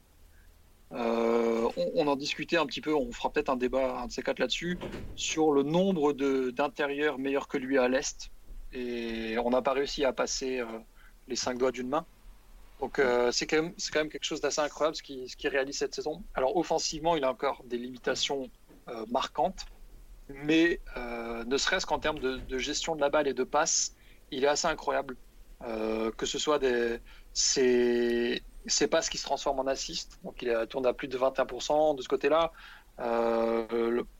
Son, comment dire, sa capacité à faire dérouler le jeu quand il est en tête de raquette, un peu à la Draymond Green, mais en- quand même en moins performant. mais il a, il a une capacité à voir le jeu qui est quand même assez intrigante et qui, moi, ne m'avait pas sauté aux yeux auparavant. Donc de ce côté-là, c'est quand même quelque chose d'assez agréable. Alors, il perd encore pas mal de ballons.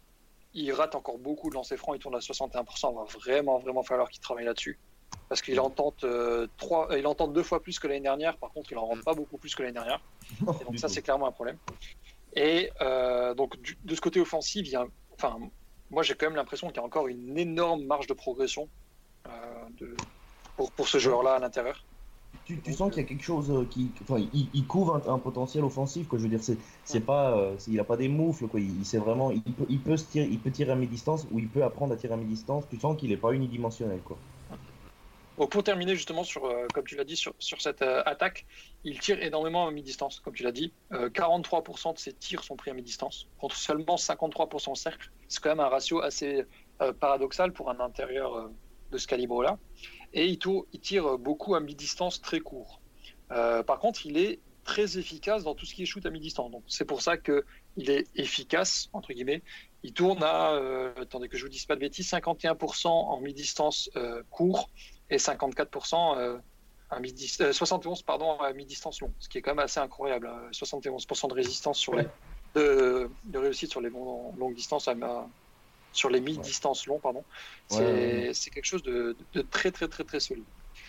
Donc ça c'est pour euh, pour l'attaque, pour la défense on je, j'ai- je travaillais, je préparais mon petit speech et je j'avais pas assez de superlatifs pour, pour décrire Bama Debayo sur ce côté-là. Alors s'il y a un défaut qu'on peut lui donner avant de lui lancer plein d'éloges, c'est que la protection de cercle, hein, c'est pas ça. Mais ça, on le savait déjà avant. Pour, pour le coup, ce- la perte d'Hassan de, de ce côté-là est quand même euh, importante parce que euh, l'équipe euh, de Miami est quand même 27e de ce côté-là. On, on se fait quand même pas mal bouffer au cercle.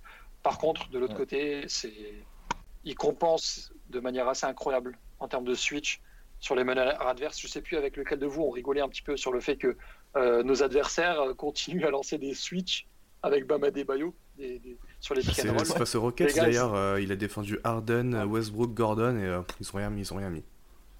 Les, les gars lancent le pick and roll, se retrouvent face à Bam, ils pensent que c'est une bonne idée, quoi. Mais ils se rendent pas compte. En fait, ça va être pire que face aux, aux meneurs. Donc c'est- assez incroyable et assez intéressant de, de voir tout ça. Alors je, je vous épargnerai toutes les stats, mais il est élite dans toutes les stats avancées de, de défense, Euh, que ce soit les interceptions, les contres. C'est- une, poly- c'est une polyvalence incroyable. C'est-à-dire que euh, hier, il joue contre Anthony Davis. Demain, c'est euh, Stephen Curry. Après-demain, c'est LeBron James. Quoi. Il, tout, il peut vraiment tout défendre. C'est incroyable.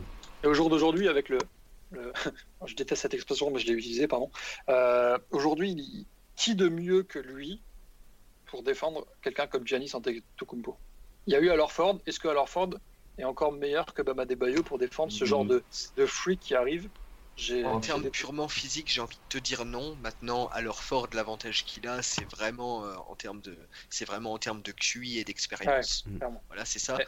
Maintenant, alors, maintenant, Orford est un, un peu plus lent, je pense, euh, quand même, Ouais. euh, que Bam. Et c'est, D- disons que Bam est est en train, est potentiellement en train d'atteindre ce niveau de, de joueur euh, parfait pour défendre un, type de un, un type de freak comme Giannis justement. Il, il y est peut-être pas encore tout à fait, mais il, il y arrive quoi. Il est vraiment, il est vraiment dans Il- cette veine là. Et... Il a que Si, 22 il est- ans. Oui voilà. Putain, cette phrase, il a que 22 ans.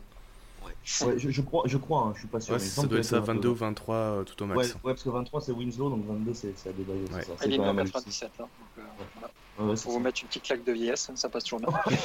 Euh, mais ouais, il est, il est incroyable et ce qui est fou, comme tu, tu l'as très bien dit, Val, euh, euh, Al Horford a une- une- un QI défensif qui est beaucoup qui est énormément développé et peut probablement que Bam n'atteindra jamais ce niveau-là, mais il est quand même euh, grâce à son physique et il a quand même une certaine euh, intelligence. Alors pas Oui, rien, niveau-là il comprend le Horford.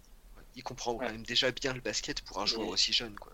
Et il gère l'espace. euh, Enfin, moi, je, je, je suis. Alors, je. Il y a quelqu'un qui nous demandait, la- qui me demandait la dernière fois mes surprises sur le début de saison. Et il était assez subjugué du fait que je mettais pas Bama Debayo. Je lui ai dit tout simplement que je, en fait, ça me surprenait pas tant que ça ce qu'il faisait et que je pensais qu'il pouvait aller encore plus haut. Mais bordel, qu'est-ce qu'il est fort, quoi. C'est. pfff. C'est c'est hyper agréable d'avoir un gars comme ça. Je crois que c'est vraiment de, de le voir sous tes yeux qui te. Qui Ouais. pas, te sur, pas tellement te surprend, mais il- ça te fascine d'un côté parce que tu Il t'as, y a- il y a- t'as il y a- quand même un peu de mal à l'imaginer. il y, a- il y a tout ce qui va avec, quoi. C'est-à-dire que c'est, on va dire, le jeune qui représente la culture et tout ça. Il a une mentalité incroyable. Je crois que, je crois que c'était dans un podcast de, de, de Dan Skolnick qui disait, euh, depuis que Spolstra est là, il a jamais autant aimé un jeune joueur qu'un truc comme ça. C'est, c'est, c'est vraiment incroyable. À part, à part le fait qu'il soit excellent sur le, sur le parquet, c'est aussi en dehors du parquet. Et, de toute façon, ça va ensemble, quoi, on va dire. C'est vrai que, en, défense, comme tu il- dis, il, il fait pas de, enfin il y a pas de vague entre guillemets, il y a rien quoi, il se passe rien du tout, il est focus sur ce qu'il doit faire. Euh, Il y a un match, euh, je sais plus lequel c'est, il termine à 40 minutes là, record en carrière. Hum, hum, Euh. C'est contre euh, euh, Cleveland, moi justement il termine à 40 minutes et il enchaîne sans rien dire, toujours focus, toujours euh, précis dans ce qu'il fait, intelligent dans ce qu'il fait et décisif pour Miami. À chaque fois qu'il termine en double-double, on gagne. Euh, Enfin, je voilà, probablement que je me trompe dans ce que je vais dire, mais c'est limite s'il est plus important dans le système Miami que Jimmy Butler aujourd'hui. Alors, en termes de plafond pas, mais en termes de plancher, il est assez incroyable. Et, sur, euh, qu'on, sur ce qu'on voit là, c'est Mhm. on peut on peut potentiellement le qualifier de pierre angulaire. Ouais. Ah bah, Ouais, ouais, c'est ça. Assez impressionnant. on, on va dire s'il était dans son prime, ce serait déjà excellent parce que c'est déjà un excellent joueur. Mais on, on sait même pas jusqu'à où va le mener son va mener son potentiel quoi. C'est ça qui est encore plus intriguant. À c'est- 22 ans, Ouais, euh, on, on sait pas si offensivement il arrive pas à se développer un peu, s'il continue à être aussi bon défensivement et puis qu'il il va de toute façon continuer à prendre dans une franchise où on joue la défense. il y a un sacré potentiel quand même. Mm, mm. Et, Avoir euh, le. Ouais, vas-y, Quentin. euh, ouais, je voulais juste rajouter, c'est ce, tu disais que c'est toujours très focus. Et euh, ça, euh, il y a un exemple très concret, c'est contre Milwaukee, quand il fait le contre sur Bledsoe. Parce qu'après, il, re- il, il va en attaque, et, et une fois que l'action est terminée, il célèbre. Il va, il va attendre la fin de l'action avant Ouais. de célébrer plutôt que, que de juste rester là, rien faire. Il, toujours Ouais. focus, ça toujours euh, jusqu'à la fin de l'action et célébrer après si- s'il y a quelque chose à célébrer. Et, et combien de fois tu le vois défendre le panier, euh, que ce soit sur un contre ou quoi, et 5 secondes après, c'est lui qui finit euh, la contre-attaque sur un alley-oop. on- Tu te dis, mais c'est pas possible. Ouais, quoi, même il a gars, fait, était- euh, sais partout. Je sais plus contre Ah quelle ouais. équipe c'était, peut-être contre Cleveland ou contre, euh, contre New Orleans, où euh, c'est euh, lui qui remonte la balle et puis euh, il voit que la défense est pas en place, bah il va marquer au Ouais. layup. Ouais, il a Ah bah, aussi un quand c'est. Adebayo que quand c'est Whiteside qui fait ça. C'est clair. Mais- Ouais, je- j'ai j'ai cette vision là, c'est quand, quand Duncan Robinson dans, dans le deuxième quart euh, enchaîne les trois points. Euh, je crois que c'est à ce moment-là, si je dis plus de bêtises. Euh, lui il remonte la balle, euh, fait une passe et part direct. euh, Enfin, ne coupe pas sa course en fait. Il s'arrête pas dans le jeu Ouais. et il va direct au panier pour finir euh, justement sur les Et, et c'est, enfin, c'est instinctif ce qu'il fait. Et Ouais, il se trompe quand même pas spontané. tant que ça. c'est spontané dans son jeu, c'est vrai que c'est- intéressant ça, c'est vrai. Euh, que ce soit à la création, que ce soit euh, en, en end-off, n'importe quoi, je trouve qu'il est vachement spontané. Euh, bon, forcément, euh, il apprend, mais il il l'est vachement plus que l'année dernière. Quoi. Je trouve qu'il il- il a vraiment une intelligence dans le jeu. Je parle pas forcément pour la création, mais je parle pour son placement, pour, euh, pour le, pick, le pick and roll, etc. Donc, euh, non, franchement, c'est- vraiment. euh, on, est amoureux de Jimmy Butler parce que c'est notre, star, mais je pense que, je pense que vraiment, vraiment, vraiment, la pierre angulaire, c'est Adebayo, c'est sûr. À voir maintenant quel, euh, quel potentiel il a en termes offensifs et de shoot. Euh, J'attends de voir. Je, personnellement, je sais pas du tout où est-ce qu'il peut aller. C'est Enfin, le Mm. brouillard total. Est-ce qu'il sera capable un jour de shooter? Ouais, on sait pas. Mais tout- fran- franchement, même si ça s'arrêtait à ce qu'il est aujourd'hui, c'est déjà excellent. Ah bah c'est clair. Donc en- en- ensuite, on- c'est que du bonus, et puis nous, bah, on, on regarde avec les yeux qui brillent. quoi. Encore un pic euh, de draft assez incroyable de la part de Miami. hein. Ouais, On, on- on avait les boules, je sais pas si vous vous rappelez, parce que devant lui, bon, bah, c'est Donovan Mitchell, c'est pas notre faute. Mais franchement, je dis pas qu'il est meilleur que Donovan Mitchell. Mais on, on commence à plus trop regarder justement ça, quoi. Parce qu'avant, on regardait que ça, putain, ils ont drafté Donovan Mitchell sous notre nez, tout ça. Tu regardes, avant, il y avait eu Malik Monk, je crois. Avant, il y avait eu Zach Collins. Euh, Bam Adebayo, il est quand même euh, plusieurs crans au-dessus d'eux, quoi. C'est Ethan Skolnick qui, qui refaisait dans, dans un de ses derniers podcasts euh. C'était juste avant le match de, de Phoenix. Il faisait euh, pour rire un peu le, la redraft de l'année de Winslow. Et il disait que il est probablement pas drafté si on le refait devant Devin Booker, même certainement pas. Mais finalement, tu regardes avec le recul que les différents choix de draft de Miami, bah, très souvent, ils finissent top 5 alors qu'on les applique en 13 ou 14 ou 15. Quoi. Et ça, c'est quand même quelque chose euh, qui est assez Ils sont toujours meilleurs, enfin, de- depuis, on va dire, depuis l'ère Big 3, depuis, depuis la fin de ça, les, joueurs qu'on draft, ils sont toujours meilleurs que leur rang. Ouais. Donc, Et encore euh, aujourd'hui. Avec Tyler oui, Hero, oui, on le voit. Ouais, voilà. Est on, sait, on sait déjà qu'il qu'il va, être- qu'il va être bon, ce qu'il va être 13e ou mieux euh, meilleur joueur de la draft, on le saura dans quelques années. Mais tu regardes Winslow, tu regardes Josh Richardson, on n'en parle même pas, et puis Bam Adebayo, c'est- ça fait plaisir de se construire une jeunesse là-dessus. quoi. On n'en a pas forcément parlé, euh, que ce soit tout à l'heure ou dans le focus individuel, mais euh, l'apport qu'on a cette année, qu'on n'avait pas l'année dernière en termes de shoot, que ce soit Duncan Robinson qui est assez incroyable, on disait euh, clairement en termes de preview que son temps de jeu dépendrait de sa réussite. Et ben, bientôt il tourne à 45 minutes par match, le bonhomme. Mais euh, que ce soit lui, Tyler Hero, qui est assez incroyable en sortie de banque, qui râle pas et qui, qui a une capacité de shoot. euh, euh, c'est Guillaume euh, de Basket Info qui a fait aujourd'hui une vidéo sur sa capacité de shoot en sortie de dribble et en mouvement qui est incroyable. Et on a en plus Myers Leonard qui fait partie Oui. des meilleurs shooters de la ligue. Bah, c'est le meilleur pourcentage de la quand ligue. même- ouais, qui apporte. euh, alors autant défensivement, c'est voilà, des fois c'est envie de le- se rentrer dans l'écran et lui en mettre une, mais euh, en termes de shoot, on a quand même explosé sur un domaine où on était catastrophique l'an dernier et ça change complètement étant donné que dans les autres domaines on diminue pas. Quoi. Euh, C'est ça, on ne sait pas Quel si ça va bonheur. durer, mais euh, en tout cas, je sais pas si vous vous rappelez, on va dire qu'en début de saison, en début de saison, on regardait l'effectif de Miami, on disait, le, le premier truc qui sautait aux yeux négativement, c'est ça manque de tir. Ouais. Franchement, pour le moment, euh, ça va. voilà. Bah ouais, bah écoute, bah pour le pour ce que Flo euh, disait par rapport au shoot, il a complètement raison. Et un petit truc que je rajouterais euh, par rapport à Bam pour euh, revenir rapidement sur le, focus individuel, il y a que il y y a que si je dis pas de bêtises, tu as tu as c'est ça, tu as que tu as que deux intérieurs qui font plus de passes que lui dans toute la NBA, donc c'est Giannis et et Jokic avec 6 et 6 passes pour Giannis et Jokic, je vais revoir ça, qui est à 5,8, alors que Bam est à 4,5. Ouais. Et si tu et si tu ajoutes les si tu ajoutes les small forward, il est il est il est sixième. Voilà, il est il est sixième de toute la NBA dans- si tu si tu ne prends pas les extérieurs. Donc c'est quand ça sur un point de vue statistique pur, ça démontre quand même le niveau du monsieur sur le début de saison. Et je crois que c'est aussi un des trois joueurs à être à plus de 13 points, 10 rebonds et 4 passes. Ah, c'est oui.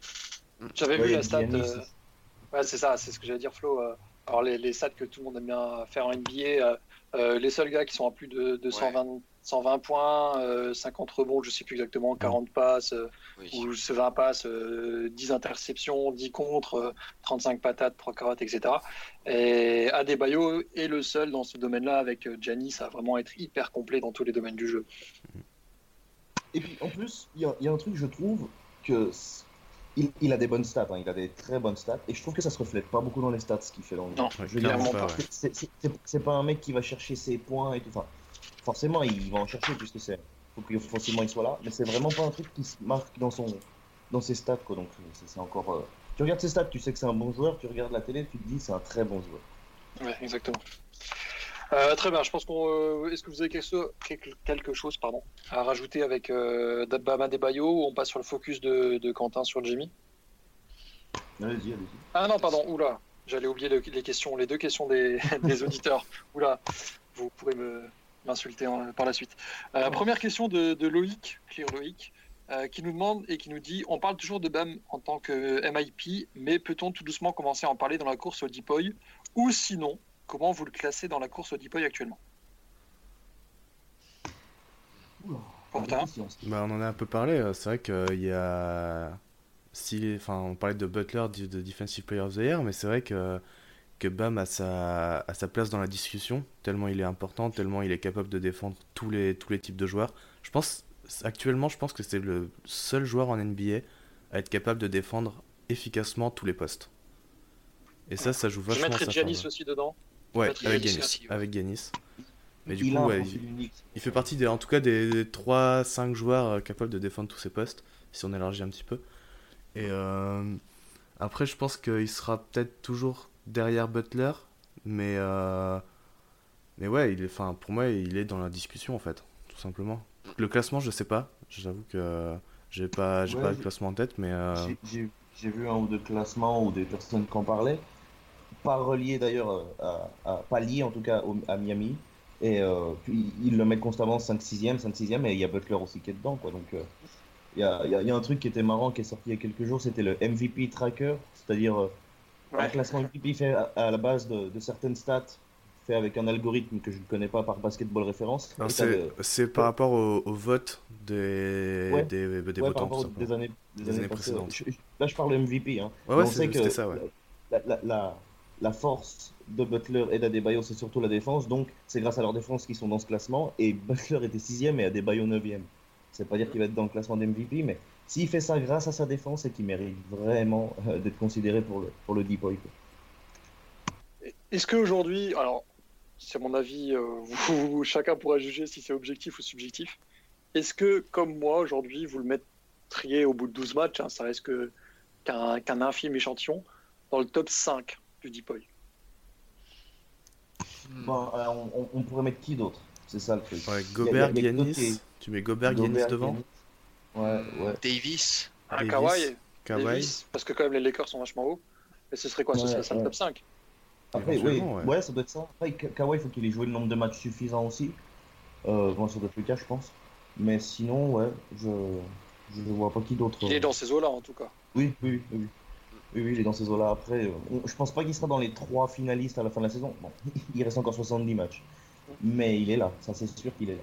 Il est... Ouais, Il il est moins que dans le top euh, 10, ouais. Pour, pour répondre même euh, un peu plus précisément à Loïc, euh, je pense que vous serez tous d'accord avec moi là-dessus. Quelle marge de progression il a en termes de défense? C'est de la protection de cercle? c'est ça. Oui, voilà. Après, euh, il, est, il, pas reste, très, euh, il est pas très grand, il y a forcément, il est- les bras vont pas continuer à pousser, donc il y a forcément des limitations physiques. Mais tu, Genre, en termes d'intelligence et tout ça, il, y a- il- peut De progresser. classement et de timing. tu sais que ouais, ouais, ouais. Et Tu parfois, que parfois, il saute un peu encore sur les feintes. Il doit, il doit un peu bosser là-dessus. Ouais, là. je crois- il, il- il a, fait ça justement hier soir, ça a été flagrant. Mm. Il, il a vraiment sauté au plafond, puis t'as le, t'as le, t'as le, le joueur adverse qui est passé quasiment sous les jambes, quoi, pour, pour schématiser. Ce qui est d'autant plus frustrant. Ouais, vas-y, vas-y. Oh, non, non, c'était c'était juste ça, c'était juste pour dire qu'il a encore, il a encore à apprendre, ce qui est, ce qui est super. Ce qui est d'autant plus frustrant, c'est qu'en dehors de, de ses fautes bêtes, il en fait quasiment pas des fautes. Ce qui est assez incroyable quand tu as un, un tel impact défensif. Donc euh, voilà. Et dernière question sur Bama Adebayo, question de Robin Philippot qui nous demande Ouais. vu sa progression, voyez-vous Adebayo comme un futur franchise player crédible d'ici quelques années? Euh, Val? Hmm, Tout dépend de sa progression offensive. Parce que défensivement, on a déjà les, on a déjà les bases d'un d'un pilier défensif comme on, comme on en a très probablement jamais vu depuis les années 90, hein, pour, euh, pour faire un clin d'œil. Euh, après, euh, bon, après donc voilà, à partir du moment où, à partir du moment où tu as, où tu as cette base-là d'un côté du terrain et qu'on voit quand même que Bam a aussi quelques petites bases encore, à, encore qui sont à polir encore un petit peu plus, mais il y a, y a quand même des, des petites choses à- intéressantes à développer sur le point de vue offensif. Éventuellement, pourquoi J'ai envie de te dire pourquoi pas. Voilà, c'est C'est compliqué, ouais, parce que c'est, voilà, encore, un- encore un peu compliqué et tout à Ouais. juger, mais il a pas le profil, on va dire, d'un joueur.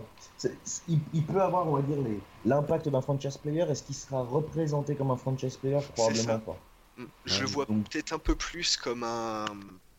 Pour faire, pour faire une comparaison, euh, peut-être encore un peu osé, mais dans, dans le style Draymond Green à un Stephen Curry, si tu veux.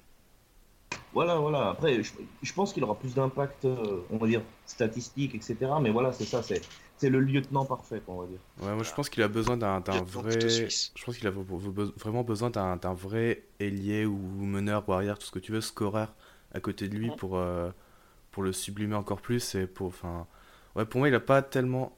Pour moi, c'est- il deviendra jamais, j'espère me tromper, hein, un franchise player. Et, euh, mais il a, mais ouais, il a, enfin, un excellent lieutenant à la Draymond Green, Green comme disait Val. Ouais, ouais.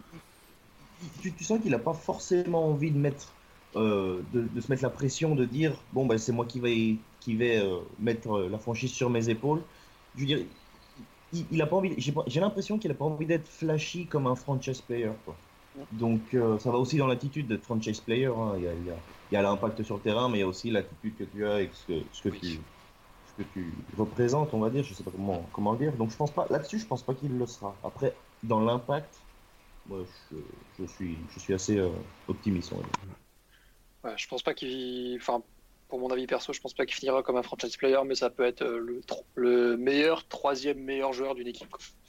En NBA, euh, Ouais. si tu prends son niveau maximal et si tu le considères comme le troisième meilleur joueur de l'équipe, euh, ça peut être le meilleur de NBA dans ce, dans ce rôle-là. Alors, on a fini sur Bama des Bayons, on a fait un petit peu long, mais Quentin, vas-y, je te laisse la parole pour Jimmy Butler. Euh, Jimmy Butler, alors euh, d'abord euh, quelques petites stats hein, pour mettre euh, dans, le, dans le contexte. Euh, 34 minutes de jeu, 18 points avec 5 rebonds, 7 passes, 2,7 interceptions, 42% au tir, 27% à 3 points, 85% au lancer franc et un plus-minus de 10,2, ce qui est assez énorme. Euh, quand il est sur le terrain, euh, Miami a un net rating de 12,9 contre 1,4 seulement quand il est pas sur le terrain, donc c'est une grosse différence. Ça montre l'impact qu'il a. Et l'impact, il est des deux côtés du terrain. euh, forcément, il est défensif déjà. Il impose une rigueur collective. En plus d'être très fort sur l'homme, il anticipe très bien les passes. C'est le meilleur intercepteur de la ligue, tout simplement. Et c'est un vrai leader défensif. Enfin, il n'y a pas grand chose d'autre à dire parce qu'il est tout simplement trop fort. Euh, maintenant, et puis Miami a aussi une très grosse défense collective de base. Euh, maintenant, c'est de l'autre côté du terrain que son impact c'est le plus ressenti, je trouve. Euh, il apporte là aussi une vraie rigueur, un playmaking élite. Par exemple, son match à 13 passes et 0 turnover, je ne sais plus contre quelle équipe, mais c'était vraiment impressionnant. Il y a plusieurs fois où en premier quart-temps, il tourne à. Enfin, il fait 4-5 passes décisives, c'est déjà arrivé plusieurs fois. Il, a fait deux matchs de suite à 13 passes décisives Ouais. en plus. C'est ça. Et à un turnover cumulé, c'est quand même incroyable. Euh, Alors, il a un petit peu en difficulté avec son tir. Euh, euh, il tire à 42%, ce qui n'est pas exceptionnel. Euh, parfois, il refuse aussi quelques tirs pour, pour lâcher une balle. Parce que, je, enfin, je pense que vous l'avez remarqué aussi, parfois il peut finir, mais il la donne quand même. Ouais, parfois trop, même. Ouais, voilà, parfois un peu trop. ouais, Ouais, c'est- un peu trop, ouais. Il faudrait, qu'il devienne un peu plus égoïste, mais je pense, en fait, je pense Ça que ça va venir. Ouais. Mais tu il vois, a envie de mettre ses coéquipiers en rythme. Ouais, puis c'est ça. il- En fait, c'est ça. C'est qu'en début de match, il veut mettre ses coéquipiers en rythme, il veut mettre tout le monde en rythme. Puis après, si besoin, il, il montera euh, en régime lui aussi. Et euh, il a déjà montré qu'il était capable de prendre le jeu à son compte avec la première mi-temps contre Phoenix où il pose, il pose euh, 30 points. Et euh, J'ai cru que t'allais dire autre chose. euh, ah oui, bah, il les a posés aussi, t'inquiète. Et euh, voilà, il a montré qu'il était capable de, jouer un peu dans tous les compartiments, sur pick and roll, en ISO, au poste, euh, capable de faire la bonne passe au bon moment, le prendre le bon tir, euh, tout ça. Pour illustrer un petit peu les stats défensives, il est dans le centième percentile, donc c'est le dans le dans les meilleurs joueurs en fait tout simplement. Enfin le centième percentile c'est le- le- les- meilleurs joueurs en pourcentage de fautes, euh, 99e en pourcentage d'interception et 91e en pourcentage de contre. Alors pour expliquer rapidement, euh, le pourcentage d'interception par exemple c'est euh, le, le nombre d'assises de, de styles pardon que le joueur fait euh, en pourcentage par, par match par rapport à l'équipe. Contre c'est pareil, faute c'est pareil du coup. Et les équipes tirent euh, 3,6% moins bien quand Jimmy est sur le terrain par rapport à quand il n'y est pas, et ça le classe dans le 86e euh, percentile. Voilà. Et je pense que vous êtes à peu près d'accord avec moi pour dire qu'il est trop fort. Ouais, c'est hallucinant. Il y a... C'est bien dit, oui. J'arrive pas à y retrouver sur le coup là. Il y a, il y a, il y a deux trois jours, j'avais vu une stat que j'avais sortie vite fait. Allô Flo On a perdu Flo. Il a coupé son micro. Pardon. Ouais, Il a c'est coupé bon. ton micro, Flo. Ouais, c'est bon, c'est bon. Je crois que j'ai repris. J'ai dû, me... j'ai dû faire une connerie. Désolé. Donc je reprends. Euh, ce qui est impressionnant avec Butler, déjà, c'est qu'il fait euh, son ratio d'interception et de faute est incroyable. Euh, D'ailleurs, il est premier de la ligue avec plus, plus du double que le deuxième. Et c'est le seul joueur avec Kawhi Leonard act- actuellement qui a plus d'interceptions que de fautes dans toute la ligue. C'est quand même incroyable. Et à côté de ça, ça c'est le côté défensif et aussi le côté créateur, c'est-à-dire son, son ratio de passes décisives, turnover pour un joueur qui n'est pas un meneur est aussi euh, incroyablement haut. Quoi.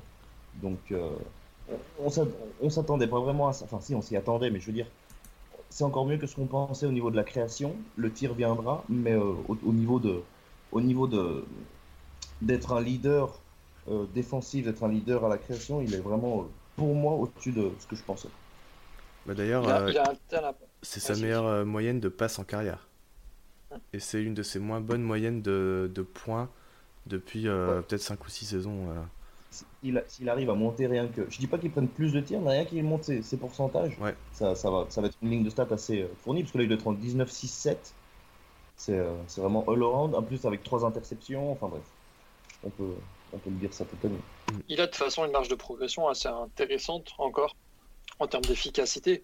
Euh, malgré tout l'apport qu'il a des deux côtés du terrain, euh, on voit dans plusieurs domaines euh, comment il pourrait améliorer tout son impact. Mais je pense que, comme tu l'as dit, Quentin, il veut d'abord mettre tout le monde en rythme, et, sauf Kendrick Dunn qui, qui lui réfléchit pas, il y va à fond.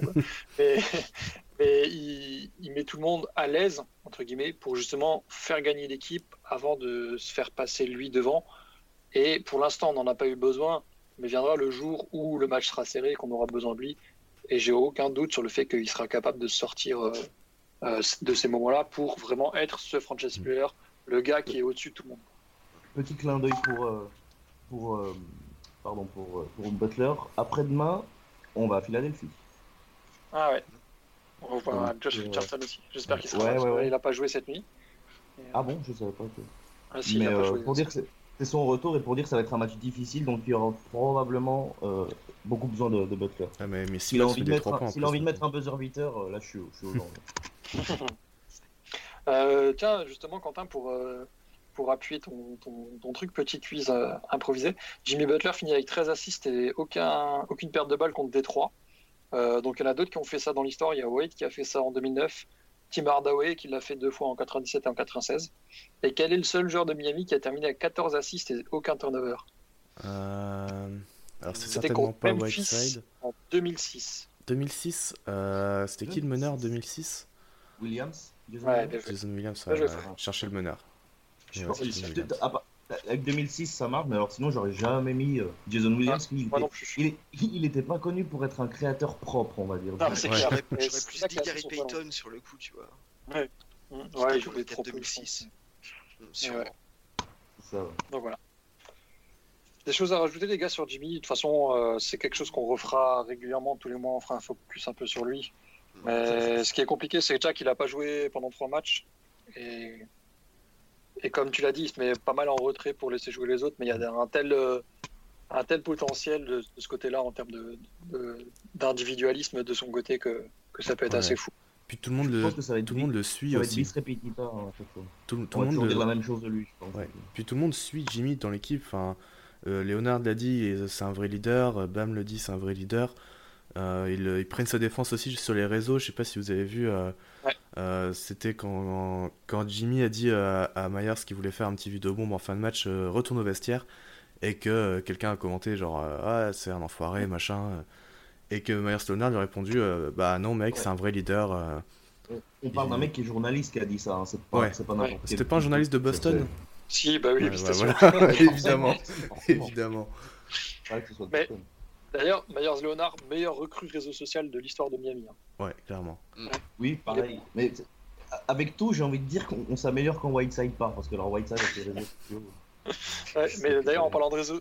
Ah, franchement, les gars, vous êtes trop forts. En parlant de réseaux so- sociaux, transition toute trouvée vers Diane Waiters. Je vais couper le micro. Hein.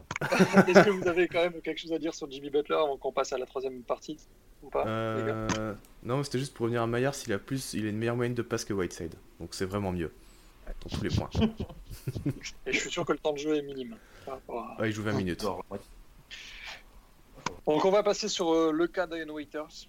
Euh, Peut-être que c'est la dernière fois dont on parlera de lui euh, dans le podcast, mais il faut quand On même le faire. Quand il se fera trade. Donc euh, voilà, pour, pour, euh, avant qu'on en discute un petit peu tous ensemble, je vais quand même refaire le l'historique de, de Dino Waiters avec le hit pour. alors on va commencer en 2018, fin 2018, Pat Riley essaye de le transférer, donc ça tout le monde est au courant. Waiters fonctionnait pas tellement avec, à Miami et malgré son contrat qui n'est pas excessif, Pat Riley essaie de le transférer en vain parce que personne n'a voulu récupérer euh, Dino Waiters. Euh, tout a été un petit peu chamboulé euh, cet été où, euh, durant l'été, euh, Spo voulait que Dion sorte du banc, ce qui a été clairement refusé de l'arrière qui d'après certaines sources à l'intérieur de, de, la franchise, se considère comme un top joueur et donc ne comprend pas pourquoi il devrait sortir du banc. Plus loin dans cet été, Pat Riley donc, profite de l'arrivée de Jimmy Butler pour resserrer les boulons sur la notion de culture, comme quoi elle doit être plus respectée, parce que c'est vrai qu'on en a déjà parlé, mais avec euh, euh l'année un petit peu euh, adieu de, de Dwayne Wade l'an passé, c'était clairement plus festif que sérieux, et ça, Pat Riley a souhaité un petit peu resserrer tout ça, et donc ainsi la préparation physique a dû être plus importante. Alors, en termes de physique demandée d'un Waiters était dans les clous de la ligue, entre guillemets, mais pas dans celle que Miami euh, souhaitait depuis cet été. Et donc, il a été considéré hors de forme physique et a dû se remettre à niveau, euh, chose qu'il a a priori mal acceptée. Euh, à noter que, petite parenthèse, Pat Riley s'est senti trahi, c'est ses mots à lui, euh, de ce de ce comportement de l'arrière parce que d'après certains insiders, quand Pat Riley a signé les contrats de James Johnson et Dion Waiters à l'époque, il leur avait dit que il voulait bien leur fournir 4 ans et X millions, mais qu'ils allaient devoir faire des efforts sur le physique. Et donc lui a tenu sa promesse en faisant signer ce contrat, mais que lui considère que ces deux joueurs n'ont pas été, euh, n'ont pas été respectueux vis-à-vis de, de leur promesse, entre guillemets. Euh, ainsi, après cet été, Waiters a commencé à faire sa tête de cochon, sa tête de cochon, pardon, et à râler lors des camps d'entraînement. Il y a aussi eu un épisode où, sur le banc, lors de la pré-saison, euh, il a vu Nunn lui passer le vent dans la rotation et il a bien fait comprendre que ça lui plaisait pas. Et à travers ces différents, comport ces différents comportements et puis notamment des critiques euh, envers l'équipe et Spolstra sur Instagram, euh, il y a eu des, des, nouveaux soucis. Donc il a été suspendu par le 8 une première fois. Puis en revenant euh, dans le groupe, euh, Dion va lors du match à Denver. Alors j'en reviens pas que ça me fait assez encore rire, mais il prendra des petits bonbons à la huile, donc euh, fournis par un coéquipier c'est tout à son honneur de ne pas avoir lâché le nom de son coéquipier, même si du coup ouais. on aimerait bien savoir. Mais en tout cas, il a pris pas mal de bonbons. Il a fait un malaise ou je ne sais plus exactement comment ça s'est passé, mais il a, une, été, il a, eu besoin de. Une attaque, une attaque euh, de panique, ouais, panique. Euh, crise de panique. Il a eu besoin de, de, de l'intervention de, de, médecins et donc euh, il a clairement euh, atteint préjudice entre guillemets à l'équipe. Suite à ça, euh, donc il y a eu quand même beaucoup de choses qui ont un peu fait déborder le vase. L'équipe en a eu marre. Et comme je le disais dans le papier écrit, pour une équipe qui a eu euh, Michael Beasley dans l'équipe, euh, de vous, devoir péter un câble après un problème de drogue, c'est quand même assez drôle. Donc c'est pour dire à quel point il a poussé le, le bouchon un petit peu loin. Euh, donc Diane Waiters a été suspendu donc 10 matchs et donc 834 483 dollars parce qu'il n'a pas été payé durant cette suspension qui s'ajoute à une perte de 1,2 million, car il avait une option dans son contrat sur laquelle il devait jouer plus de 70 matchs par saison, ce qui évidemment n'est pas le cas étant donné sa suspension. Donc voilà, avec tout ça, j'ai envie de dire, euh, ça paraît logique, on en a déjà discuté, mais qu'est-ce que vous pensez de très rapidement de cette histoire, mais surtout comment vous voyez le futur de Dino Waiters, que ce soit Miami ou, ou autre part? Est-ce que vous le voyez coupé Est-ce que vous le voyez transféré, quitte à mettre un pic avec? Ou euh, qu'est-ce que vous en pensez, les gars? Bah, C'est compliqué de le cut parce bon, qu'il bon, a encore une, une année derrière. Après, euh, le transférer, bah, ça paraît impossible parce que ça fait un an ou deux que Pat Riley essaye de le faire. Donc, euh, ça, ça paraît compliqué. Après, tout est possible. Bref, quitte à mettre un pic, je sais pas. Je me demande si je préfère pas le garder un an de plus et le payer euh, 12 millions voilà, pour rien faire. Ouais, Moi, en fait, ça me fait chier que... de me libérer d'un pic, enfin de, de, me séparer d'un pic à cause de ça, tu vois, à cause de lui. Ouais, à moins que, à moins que défaire son, son salaire ait un impact incroyable sur la, la free agency 2020, ce qui n'est pas le cas parce qu'elle est, très faible. J ouais, j'ai du mal à voir une issue. Euh, T'as l'impression qu'ils vont le couper l'été prochain et puis que ça. ça... De toute façon, je pense qu'on le reverra pas sous un maillot de Miami. Mais après, ce qu'on va en faire cette saison, j'y vois vraiment très difficile. En dernière année de contrat, c'est plus facile, mais cette année, je vois vraiment pas comment on peut bouger. Parce qu'en plus, même quand il pouvait jouer, il a, il a pas joué. Ouais, ouais, ouais, c'est ça. Euh... Ah, bah, clairement. C'est vraiment dans l'attitude parce que bon, il est pas mauvais comme joueur. C'est comme, comme, disait, comme disait Simon, là, c'est quand il, il, il, était en bonne, euh, en bonne forme et pas en forme pour Miami. Et je sais pas si vous, vous avez vu la vidéo, vous vous rappelez. Il y a une interview, euh, Ethan Skolnick, il a interviewé en premier euh, Eric Spolstra. Eric Spolstra dit gentiment que Waiters n'est pas dans la forme physique euh, demandée par Miami. Et juste derrière, euh, Waiters, il, il se fait interviewer après, il dit non, non, je suis en très bonne forme, je, je suis pas d'accord et tout ça, quoi. Donc, ouais, tu, tu, tu, tu vois que les avis divergent déjà à la base. Quoi. Non, c'est sûr, c'est sûr. Après, il y a eu tout l'épisode dans l'avion, tout ça. Où... oui, moi, je suis, je mets, une, je mets un billet sur ce, qui, sur ce que c'est euh, James Johnson qui lui a donné les bonbons, mais tu- Je pense. On le sait tous, mais on n'ose pas le dire. Non, c'est voilà, c'est- on le sait tous. Et puis, c'est Aslem pour le virer de l'équipe ouais, en ouais, tant que bon capitaine. un, un complot. Non, mais tu, tu, en plus, tu, tu dis pas, tu vas pas dire euh, c'est James Johnson qui m'a donné les bonbons parce que tu finis dans un sachet plastique le lendemain. Donc, euh, ou alors, sinon, il y, y avait une théorie aussi parce que c'était avant le match ou juste après le match, pardon, de, de Phoenix. Il y avait des théories comme quoi ça aurait pu être euh, merde, pardon, Tyler Johnson. Ah. C'est qui avait dit ça Que-. Ils ont dit, ouais, c'était un, c'était un, un, un, un mec dans l'équipe, mais il, il a dit aussi, je sais plus qui c'est qui avait dit ça, que ça possiblement été euh, Tyler Johnson aussi. Ouais, après, c'est. On, on était à Denver, après en Californie, c'est légal là-bas, donc ça peut, être, ça peut être 36 000 trucs quoi. C'est KCP en fait. C'est ça. C'est ça, Ouais, ouais. on en rigole, mais c'est quand même, euh, c'est quand même triste parce qu'on en avait pas mal parlé euh, lors du preview. Il avait quand même un rôle à jouer. Mm. Le problème, c'est qu'il n'était plus indispensable à l'équipe. Ouais. Et euh, peut-être que ça lui a pas plu. Il a peut-être mm, eu des comportements. Peut-être que la franchise a aussi ses torts. hein, euh, On ne sait Oui, pas oui. forcément tout. Après, lui comme nous, il s'attendait pas à ce que Kendrick Nunn soit comme ça. hein. Parce Ah, que si, si on n'avait pas Kendrick Nunn et on avait un Tyler Hero qui est un bon rookie mais qui, qui, qui score pas autant, on n'avait aucun poste 2. hein. Mhm. Vraiment aucun. Enfin, Butler, mais il joue plus en ailier. Donc, euh, on a de la ch- entre guillemets chance de pas avoir besoin de lui parce que sinon, ça serait, je pense que ça serait autre chose. quoi. Mais moi, ce qui me sidère le plus, c'est que le mec râle sur un match de pré-saison, quoi. Hein Où il n'y a aucune vraiment rotation d'établi. euh, C'est le match où, où Nunn met 40 points en plus. Donc, tu, tu- Ouais. tu- putain, le mec qui te remplace met 40 points, tu fermes ta gueule, c'est tout. Quoi. Il a, il, a, il a juste compris que le vent était en train de tourner et qu'il commençait à perdre sa place. Et, et malheureusement, il a mal réagi et il n'a pas compris. euh, Enfin, je. Voilà, sans. J'espère qu'ils m'en voudront pas, mais tu fais ça à New York, ça peut passer. Tu fais ça à Miami, ça passera pas. quoi. ouais, non. Donc euh, voilà, si vous voulez un peu plus d'informations, on a peut-être passé un petit peu le... de manière courte sur le sujet parce qu'on on en a déjà beaucoup parlé. Euh, et puis c'est un sujet, on va pas se mentir, qui nous en voilà, nous embête pour être poli, parce que tout simplement, euh, voilà, c'est pas des choses sur lesquelles on aimerait discuter. On aimerait plus discuter basket. Voilà, tout est positif ce début de saison, on va pas s'attarder sur euh, C'est le ça. seul truc négatif. Si vous voulez plus d'infos, allez sur le site. Il y a deux papiers. euh, c'est la première saison de, de la série. Donc n'hésitez pas. Il y a deux trois petites blagues et tout ça. N'hésitez pas à vous faire plaisir de ce côté-là. Est-ce que les gars, c'est bon vous avez... On a fini là-dessus Vous avez des choses à rajouter sur Dino Haters Ou, euh, Non, c'est bon. Sans Non, aucune. On peut, on peut je, sais qui, je, je savais qui tenait Flo euh, à cette troisième partie. Donc, euh, voilà. On va passer maintenant euh, à la l'avant-dernière partie sur euh, la parole des auditeurs. Donc, euh, on a demandé sur Twitter si vous aviez des questions ou sur des- si vous aviez des sujets euh, que vous vouliez traiter. Donc, on essaie de faire le plus, le plus complet possible sur ces premières parties. Et donc, on a un peu plus de, de- de questions précises. Alors, première question de Flo 13404-347, donc euh, qui est Putain, pas très sympa C'est ton de son burner de Flo, de- c'est le burner de Flo, ça, non? J'ai- ouais, c'est son Bernard à quoi. Allez, C'est son numéro balance. de carte. C'est son numéro de carte bleue, je crois. Euh, salut, vu que l'appétit vient en mangeant, donc je suppose qu'il est en train de manger, pensez-vous qu'on doit accélérer le processus en prenant une deuxième star à côté de Jimmy, quitte à sacrifier un jeune ou prendre le temps jusqu'à la Free Agency 2021 Entre parenthèses, il nous conseille fortement Giannis Antetokounmpo. Euh, Val, t'en penses quoi? Je pense qu'on prend le temps. Autant, autant sur euh, autant l'été euh, l'été dernier, enfin l'été qui vient d'avoir lieu, je- j'aurais ré- j'aurais répondu un peu différemment.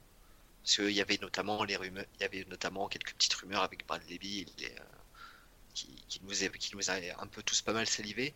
Mais mais j'en déjà déjà même à, ce moment-là, bah, ça, res- ça restait quelque chose même qui n'était pas euh, qui, pas non plus euh, une, une certitude d'aller chercher, d'aller chercher une deuxième star.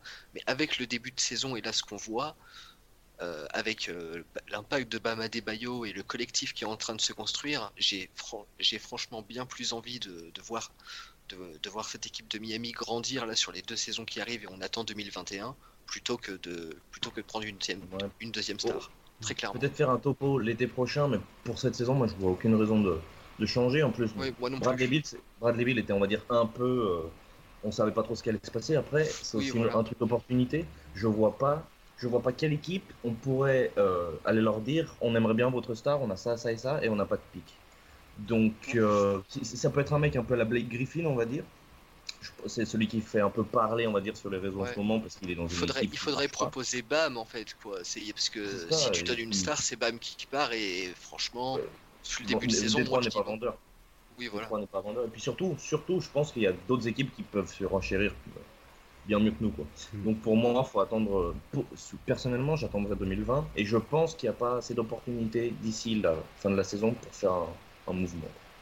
Ouais, en je fait, te rejoins. je pense que si on doit faire un mouvement là cette saison, c'est pour récupérer un, un poste 4 meilleur que, que Leonard et Olinik. Mais euh, Mais un role player. voilà, un role player quoi, tout simplement, mais juste un peu meilleur Ouais, que. Léonard et Olinik. Ce sera Ça, des ajustements et pas un gros mot Oui, euh, voilà. comme Flo le demande. Ça dépend des blessures, de, des blessures chez nous, des blessures des autres équipes. D'ici février, ça bouge beaucoup. Quoi. Mm. Mais à l'instant T, comme ça, je vois pas.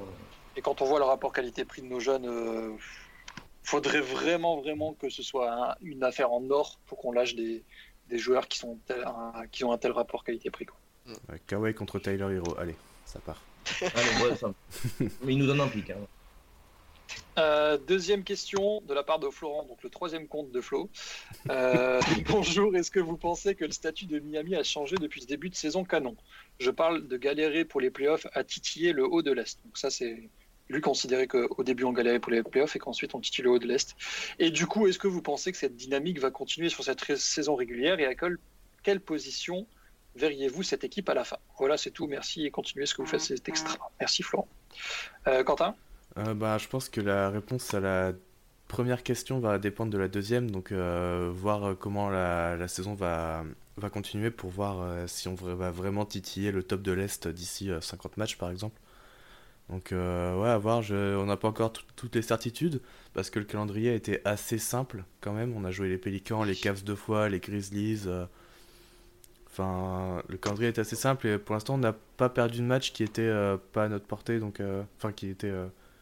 on a, pas, pas- enfin, on a gagné les matchs qu'on devait gagner tout simplement et on a perdu ceux qui étaient euh, ceux où on était logiquement euh, underdog. Donc euh, Euh, je sais pas, j'attends On de est là, mais- voilà, on est là mais on va attendre de voir un peu de jouer contre des plus grosses équipes, des Utah, Après, des euh, encore enfin, un truc, re- rejouer je les Lakers je tout ça. trouve- Je trouve qu'on ne surjoue pas. Je pense que c'est quelque chose qui peut se maintenir. quoi. Ouais. C'est pas un truc. euh, On n'est pas en sur-régime. Voilà, on n'est pas en sur-régime en train de se dire. euh, bon, on, on tire très bien. Je pense qu'on ça va diminuer. On va pas finir dans le top 5 des, pourcentages au tir, mais je pense qu'on va, on va, être, on va être bien.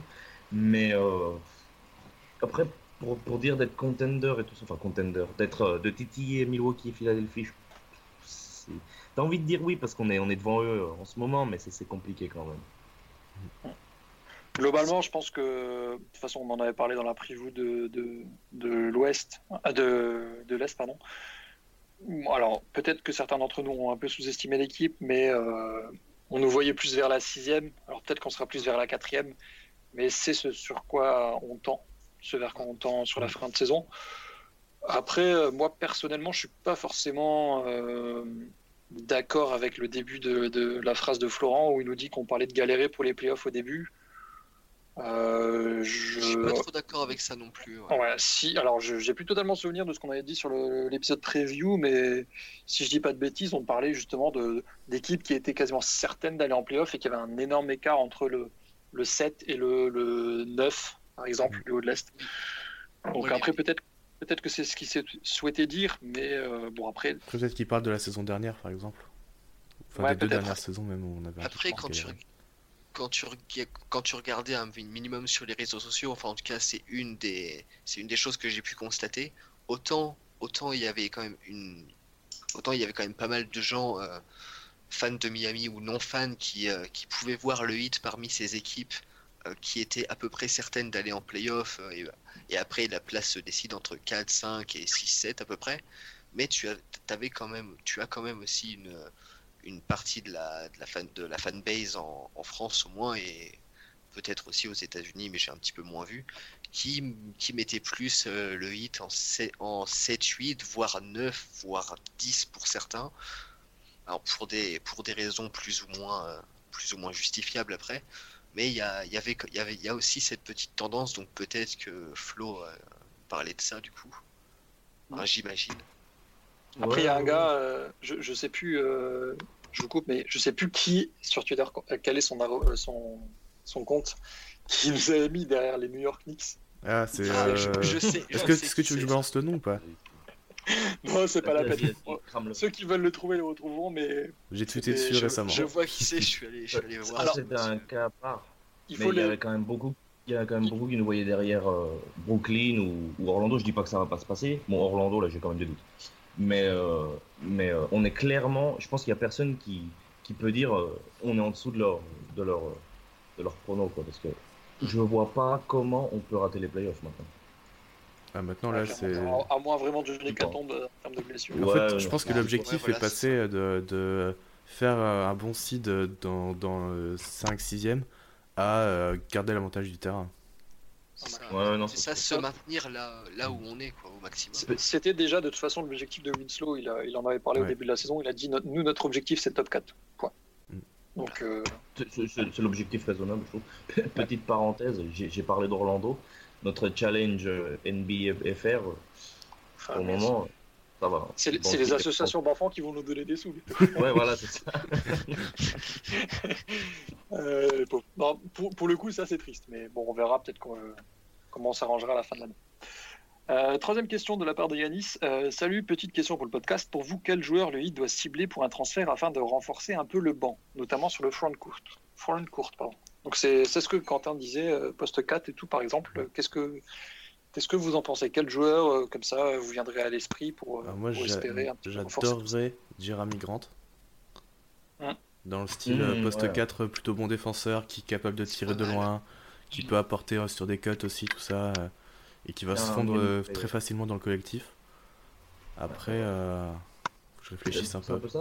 D'ailleurs, son, son coéquipier à Denver, Millsap, j'aimerais bien aussi. C'est. Ah ouais? Ah non, pour Tu moi il est trop cher. hein. Tu Non, mais plus haut, là, quand même. Il y, a- il y a un truc, ouais, enfin, il commence à vieillir aussi, mais je veux dire. Ouais, il a encore c'est- 30 millions. Hein. 30 millions, ouais. on a- Oui, oui, mais il est en fin de contrat par contre. Ouais. Mais euh, oh, c'est pas grave, s'ils veulent Waiters, on leur envoie. Waiters Ah, et James Johnson. oh, Allez hop. c'est bon, Allez, pour hop. Mais euh, c'est surtout que je pense qu'on peut sacrifier deux ou trois joueurs pour. euh, parce qu'en nombre, on est là. Donc euh, je pense qu'on peut sacrifier deux ou trois joueurs pour vraiment avoir un, un joueur de banc sur le fond de court qui soit vraiment euh, parmi les meilleurs de la ligue euh, sur le banc. quoi. Ouais. Donc euh, pour, pour, pour, pour cibler un joueur vraiment, je, je vois pas. Est-ce qu'on n'irait Euh, pas chez les Knicks chercher euh, leur euh, 13 euh, pick, qua- pick 4, euh, poste 4 Possible, ouais. En possible. vrai, Après, euh, un petit Ash Gibson à l'ancienne ou euh, Ouais, ouais, faut. faut... Ouais, pourquoi pas, ouais. ouais. Bobby Portis. Ouais, moi je suis pas très fan de Portis.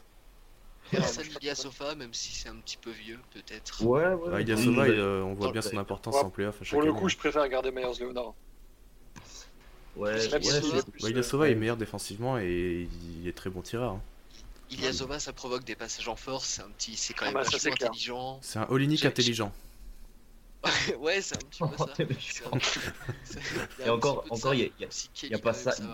Il n'y a pas Sam qui est, qui est là parce que Sam, il adore Ah oui, Olinik. Alors, vous ne savez pas, Qui Islander est présent là. Ouais, Sam, ouais, ouais. Sam fait style sur Twitter, mais en fait, son joueur préféré à Miami, c'est euh, Kelly Olynyk. hein. On vous Bah le dit oui, comme c'est- ça. C'est normal, il, est, il était à Boston avant. Ouais, Normal. Voilà.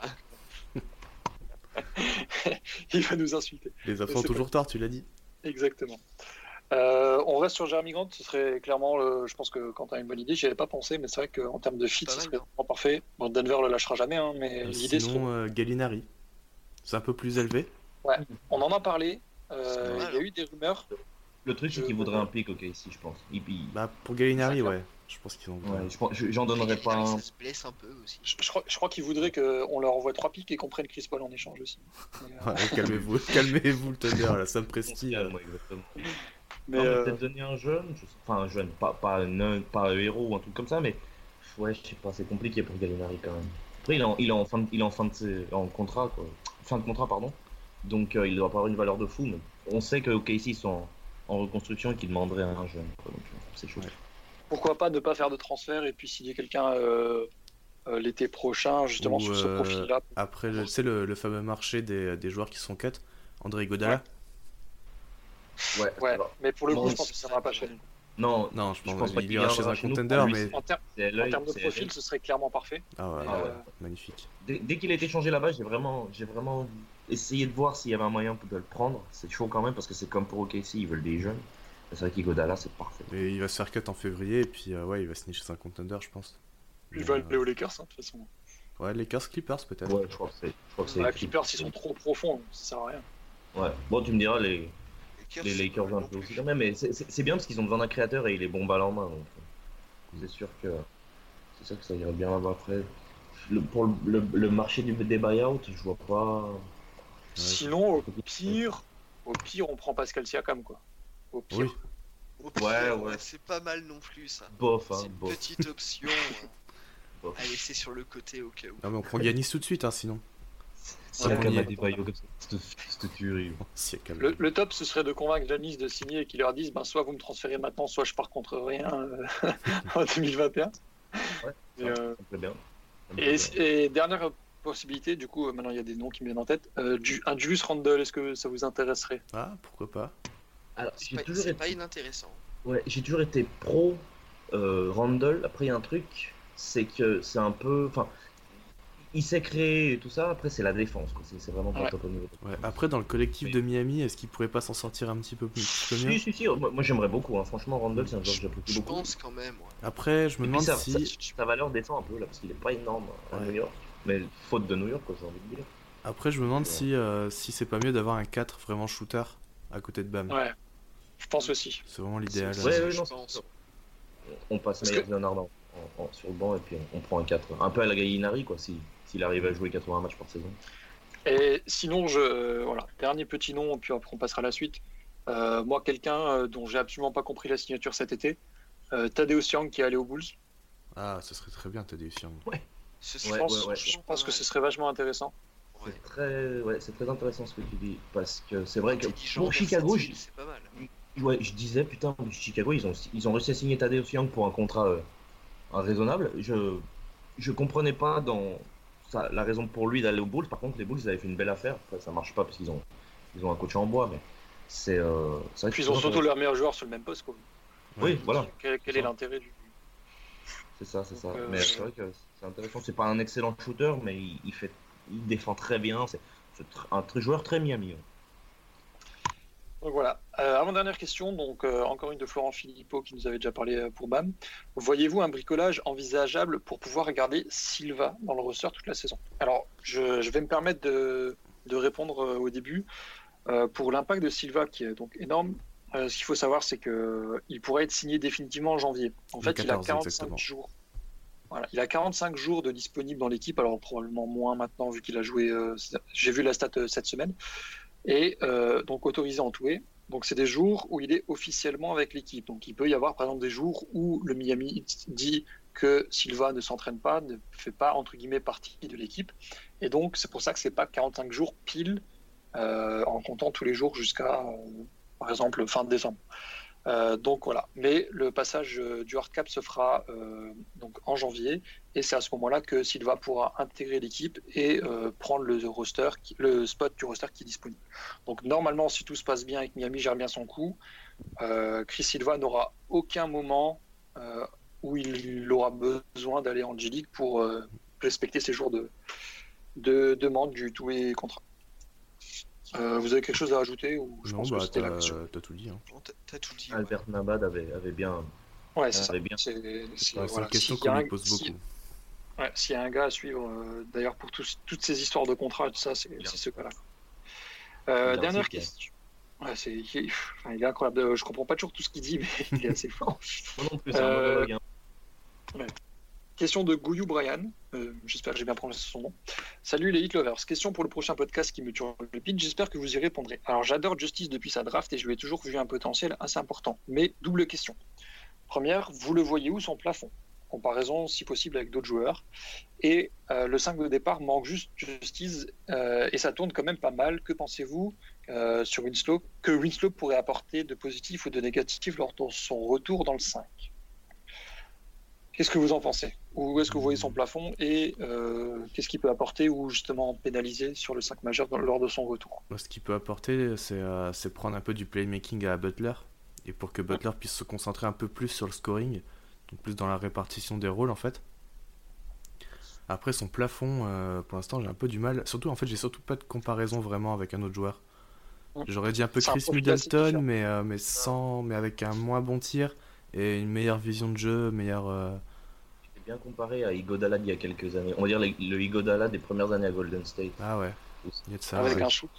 Ouais, voilà, c'est ça. Il- vrai, c'est vrai qu'il a un profil un peu, euh, un peu difficile à, à- à trouver une comparaison. mais euh, pour le plafond, c'est c'est ouais, c'est- c'est vrai, c'est C'est difficile. Là, il, à définir, ouais. Ouais, ouais. Parce qu'il est jeune et parce qu'il arrive jamais. Ça, c'est un truc qui m'énerve. C'est pas de sa faute, hein, mais il arrive jamais à se mettre en rythme parce qu'il est, il, Ouais. il arrive pas à faire 10 matchs consécutifs, que ce soit pour X ou Y raison. Et puis, ton Ça, trop la confiance. Ouais, voilà. C'est en plus, on sait qu'il marche énormément à la confiance. Mm. On sait que le, le mental, euh, c'est- quasiment tout son jeu, quoi. C'est le mental. Et euh, c'est c'est vrai que c'est- c'est vraiment, c'est une bonne question parce que c'est vraiment difficile à lui trouver une, une comparaison ou un plafond. Après, si s'il continue à s'améliorer, et qu'il tourne en, en 14-6-6 pour le reste de sa carrière, euh, on, on va pas dire non. Mais c'est, c'est- je sais pas Ouais, ça- si. S'il Hein, pouvait tourner en 25-5, ce serait top. hein. Ouais, ouais, non, mais c'est euh, c'est pas impossible, on va dire, mais euh, c'est c'est vrai qu'il est très très dur à, à, à analyser ce joueur. C'est aussi pour ça qu'on attend mal avec lui, entre guillemets, en termes de, de qu'est-ce qu'on attend, euh, quel est son plancher, euh, quel rôle on doit vraiment lui Mm. donner. C'est le joueur qui fait le plus Euh, débat euh, sur, euh, enfin, au sein de, de Light. Nation sur Twitter. sur les- le Twitter US autour de Winslow, c'est c'est ou- tout blanc ou Ouais, tout noir, quoi. C'est vraiment. Mais c'est un peu son jeu aussi. Pour, pour rentrer dans les détails, c'est comme un tir. Un tir de Winslow, c'est ou airball ou ça rentre. mm, Il y a un peu de ça, a- ouais. il est vachement, il est un peu irrégulier là-dessus. Quand tu vois son premier match de la saison, en plus, pour le moment, il a des pourcentages euh, mauvais. Mais euh, quand tu vois son, son premier match de la saison où il tourne en 27-7-7, là, on se dit, putain, ça y est, c'est parti, quoi. Et il peut pas se mettre en rythme parce que. Et après, il s'est frotté à Millsap. et- Ouais. Merci, merci Léonard parce que c'est Léonard qui le pousse. hein.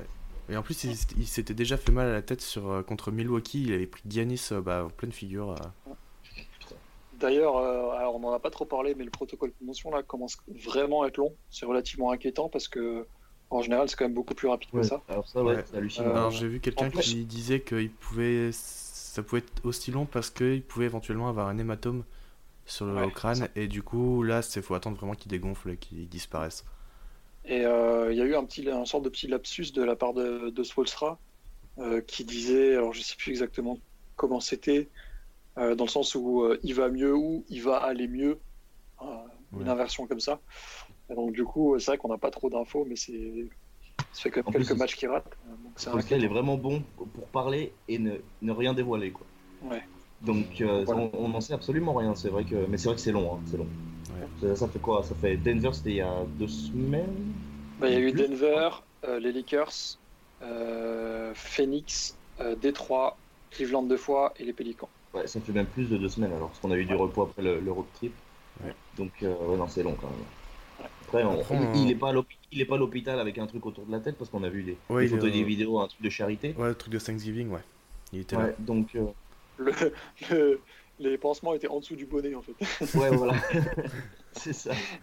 Mais euh, c'est vrai que c'est long, c'est dommage. quoi. C'est, il- J'ai envie de dire, pour le moment, il a vraiment pas de chance dans sa carrière. Quoi. Ah, c'est clair. Après, euh, pour, pour terminer, je pense là-dessus, en termes de qu'est-ce qu'il peut apporter, ben, comme Quentin l'a dit, c'est du playmaking. Et c'est surtout encore une encore plus importante euh, profondeur et intensité. Parce Défense. que, euh, ouais, on va pas se mentir, quand euh, Winslow est là, c'est du très très lourd en termes d'intensité, en termes de défense, et, et ça peut se relayer, ça peut, bah écoute, Jimmy, je le prends un petit peu, après toi tu le prends, et du coup les attaquants n'arrivent pas à s'habituer à une défense d'un d'un seul mec. Et c'est clairement quelque chose de, de valuable, pour, euh, enfin valuable en anglais, j'ai plus le nom en français, d'important, qui, qui peut nous manquer, et je pense que son impact est souvent sous-estimé sur l'équipe. Mm. Mais euh, Puis c'est pas compliqué. Quand Ouais, t'as t'as Dame et CJ qui viennent en ville, bah t'as tes deux t'as tes deux défenseurs attitrés quoi. clairement. C'est ça, parce que même, même si, bon, il a ses trucs offensifs, défensivement, il est toujours là. Mm. Donc, euh, Même au rebond, il, a que un 23 impact ans, rebond. hein. Mm. Oui, oui, oui, non, c'est sûr. Donc, euh, son- son- on, on va dire, on sera jamais meilleur sans lui. Après, j'aimerais bien qu'il n'y ait, qu'il y ait pas trop de matchs où il est pas là, parce que, parce que ça va, il va avoir du mal à revenir. Quoi. Il va avoir du mal à revenir. Donc, euh, Ah, Ce qui est surtout dommage, c'est qu'on on est performant sans lui. Euh, Mm.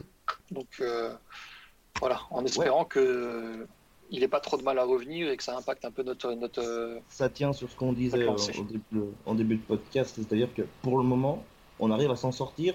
On, a- on, on s'en est sorti sans Jimmy, on s'en est sorti sans Winslow, on s'en est sorti sans, euh, par exemple, le, le soir où il n'y avait pas Tyler Hero. Ça c'est bien, on- n'est pas dépendant d'aucun joueur. Après, c'est vrai que j'aimerais bien qu'on se maximise et qu'il puisse, euh, puisse aligner les matchs. quoi. J'aimerais bien, par curiosité, hein, je, je ne le souhaite pas, mais voir un match où Bam ne peut pas jouer. Je pense que ce serait quand même J'aimerais beaucoup pas. plus difficile. Ouais. Ça nous est jamais arrivé pour l'instant. mais- J'étais en train de sortir euh, un truc hier soir. Bam, il, en a, il a joué son 99e match consécutif de saison régulière. Ouais, il Et, fait euh, partie des Ironman de la NBA. euh. Mm. Ouais, mais je veux dire, même dans l'histoire de Miami, il fait partie des Iron Man, quoi. Parce que j'étais en, train de, j'étais en train de regarder ça. On va dire du 21e siècle, les, les, les joueurs qui ont joué plus de. qui ont joué 100 matchs consécutifs euh, de saison régulière, je parle seulement, je crois qu'il y en a que 4 ou 5, quoi. Donc, euh, Mm. c'est, euh, c'est, c'est, c'est quand même appréciable quand on voit toutes les autres blessures qu'on a. Il est bon. Euh, Qu'est-ce qu'on fait On termine là-dessus ou vous- on se lance dans le petit quiz? Hmm. Comme, euh, comme Bon, vous c'est, voulez. pas long, c'est, c'est pas, c'est pas long de toute façon le quiz, je pense. Non, c'est pas long. Bon, on va là-dessus. vas-y. Val, t'es toujours là ou tu, tu Ouais, dois y ouais, je aller suis là. Non, non, t'inquiète, je suis là, je suis là. Bon, allez, on y va. On va faire ça rapidos et puis comme ça, de toute façon, les gens apprendront des choses. C'est l'objectif aussi de ce quiz. Euh, première question. Ouais, mais de toute façon, je vous donnerai la réponse au pire, c'est pas grave. Vous avez ouvert votre chat, comme ça, je vous donne les réponses tout de suite. Euh, première question. On a défoncé Cleveland à domicile cette nuit, 124-100. Nous sommes sur une série de combien de victoires contre eux chez nous, donc à 17. domicile Ouais, ouais, bien joué. Stat- J'ai eu la stat en de me coucher. Nice. Euh, donc euh, la dernière défaite, euh, bien joué euh, Quentin, premier point. Dernière défaite, c'était en 2010 quand LeBron y jouait encore, hein. donc la première fois. Donc euh, c'est un record all-time pour euh, pour le hit. C'est c'est la première fois qu'on gagne 16 matchs de suite à domicile contre une équipe. Euh, j'avais noté, attendez, bougez pas, j'avais noté les autres séries. Euh, notre deuxième série, c'était contre Sacramento, évidemment, entre 2002 et 2016. On avait On enchaîné n'a pas de 15 mérite, là. on n'a pas de lien.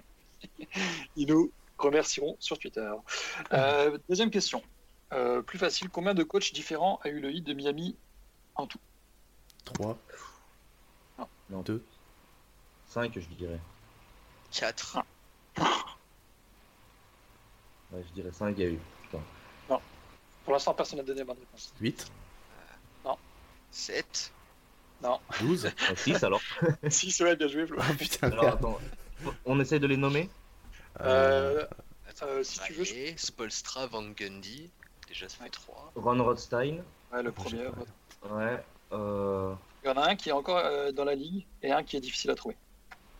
Un qui est encore dans la ligue. Qui entraîne une équipe qu'on a affrontée sur ce début de saison.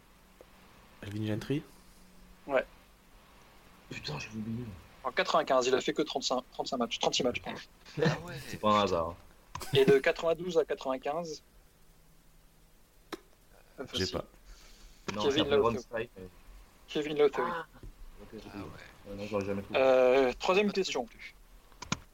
Euh, parmi ces coachs, qui a le meilleur pourcentage de victoires en playoff? Pat Riley. Spolstra. Non, Van j'avais Gundy fait exprès. Ouais, Van Gundy. Ah ouais. C'était sûr. C'est grâce, c'est Vous saurez que si je 2005. pose ça. des questions, c'est évidemment que c'est pas. C'est grâce à 2005. ça. Alors, il a euh, Spo à 59% de victoires en playoff et Stan Van Gundy en- est à 60. Ah ouais. Donc, euh, voilà. Ouais, Ça se joue à pas Spo quoi. Et donc Spo est à je sais plus combien, j'avais préparé ça, les questions donc il y a quelques temps.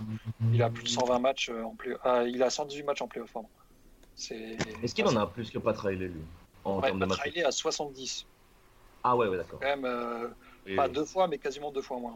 ouais. Par contre en saison régulière ça se vaut. Euh, alors Spolstra a augmenté depuis mais il était à 886 euh, quand j'avais pris donc c'était il, y a- il y a deux semaines. Oui non il y a plus il y a un mois du coup. Et Pat Riley était à 849. Ah, il l'a dépassé la saison dernière, ça je me rappelle. Ouais. Euh, quatrième question. Derrière Udonis, Wade et Zo, qui est le quatrième joueur à avoir réalisé le plus de matchs avec le maillot de Miami?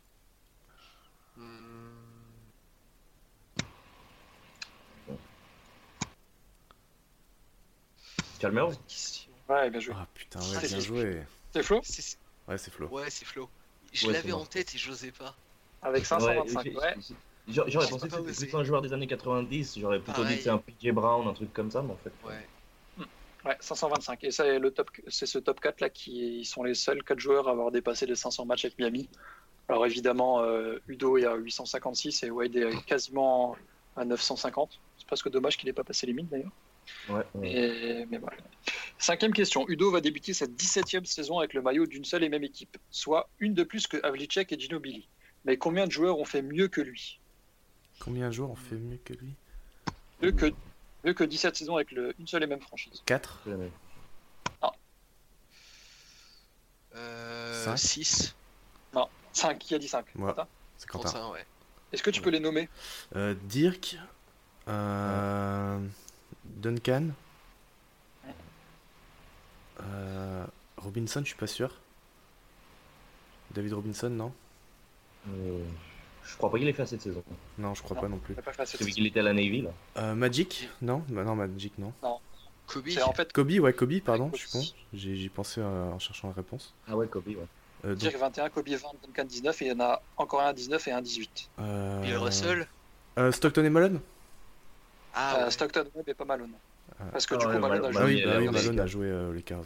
Stockton avec 19, et, il en reste un à 18. Oui. Wilkins? Non, Wilkins, il a joué dans une autre Non, équipe. il a, joué. Il a aussi été transféré. euh, Moi, j'ai pas. C'est le meilleur joueur de l'histoire d'une des équipes euh, avec qui on a le plus de rivalité sur ce, cette décennie. Bill Russell? Ouais, Bill Russell. Non. Cousy. Ah. Non, non. euh... Bird? Reggie Miller? Reggie Miller. Ah ouais, Reggie. Ah ouais. Je pensais pas du tout à Reggie. C'est vrai qu'il a une belle longévi- longévité, euh, Miller. hein. 18. C'est vrai. Et du Ouais, coup, ouais, ça place quand même Udonis euh, dans un standing hyper important. quoi. C'est c'est agréable pour lui. Je suis content. Ouais. Petit crève-cœur. de- Ouais, il aurait dû y être, mais bon. Putain, ouais. Ouais. Mais ouais, il y est, je sais pas pourquoi il était pas dans le classement. Quoi. Ouais, je comprends Ah pas. bizarre. ses hein. vacances là d'un an et demi, là, je sais pas où il était. Ouais. Ouais, Il est parti faire du golf. Ouais, ouais, ouais. Euh, dernière question. Alors, ça va être euh, un choix, à- enfin une question à plusieurs réponses. Vous pourrez les donner comme vous voulez, et je pense que vous avez très peu de chance. Mais Spo, alors jusque-là c'est logique, hein, mais Spo a un père qui s'appelle John Spolstra. Et ce John Spolstra, j'ai découvert cette semaine qu'il avait été exécutif, donc general manager au président en NBA. Est-ce que Mhm. vous savez dans quelle équipe il a été euh, dirigeant? Portland. Bien joué, ouais, je- Ouais, c'est- cette histoire, je l'ai- vu il y a pas longtemps. C'est ouf ce qu'il a fait son père Spolstra, je sais pas si t'as vu. hein. Ouais, j'ai lu un petit peu vite fait, mais euh, ce serait intéressant d'en faire un petit, un petit truc, euh, genre un petit Ouais. J'avais aucune, absolument aucune idée que son père avait travaillé en, en NBA. quoi. Ouais, ouais, ouais. c'est- Et puis, ouais, Non. c'est- pas un mec qui fait du bruit, mais il, Il y a il a encore une trois histoire assez équipes. intéressante. ouais. Il y a encore trois équipes. Ah, il y a plusieurs équipes? Ah ouais. Il en reste deux qui existent toujours et une qui existe plus. Sonics? Non. Les Bullets? New York. New Jersey, non? Ouais, les New Jersey Nets. Ouais, après l'autre, je m'en rappelle pas. Il reste une équipe qu'on a affrontée. On s'est fait défoncer notre race. Denver Il a été chez Denver. Et l'autre qui existe plus, c'est les Buffalo Braves. Il a aussi euh, Ah ouais. eu un rôle. Ouais, dans- ouais. Ouais, Donc, bien ouais, joué. Voilà. Il a fait Donc, cette euh, transaction, faudra, faudra qu'on fasse un papier, t'as raison. Ouais, c'est clair. Donc voilà, on va, on va s'arrêter là-dessus. Bien joué Flo pour le, pour le quiz. Donc euh, t'as mis 4 points. Bravo. Bien joué. Merci, merci.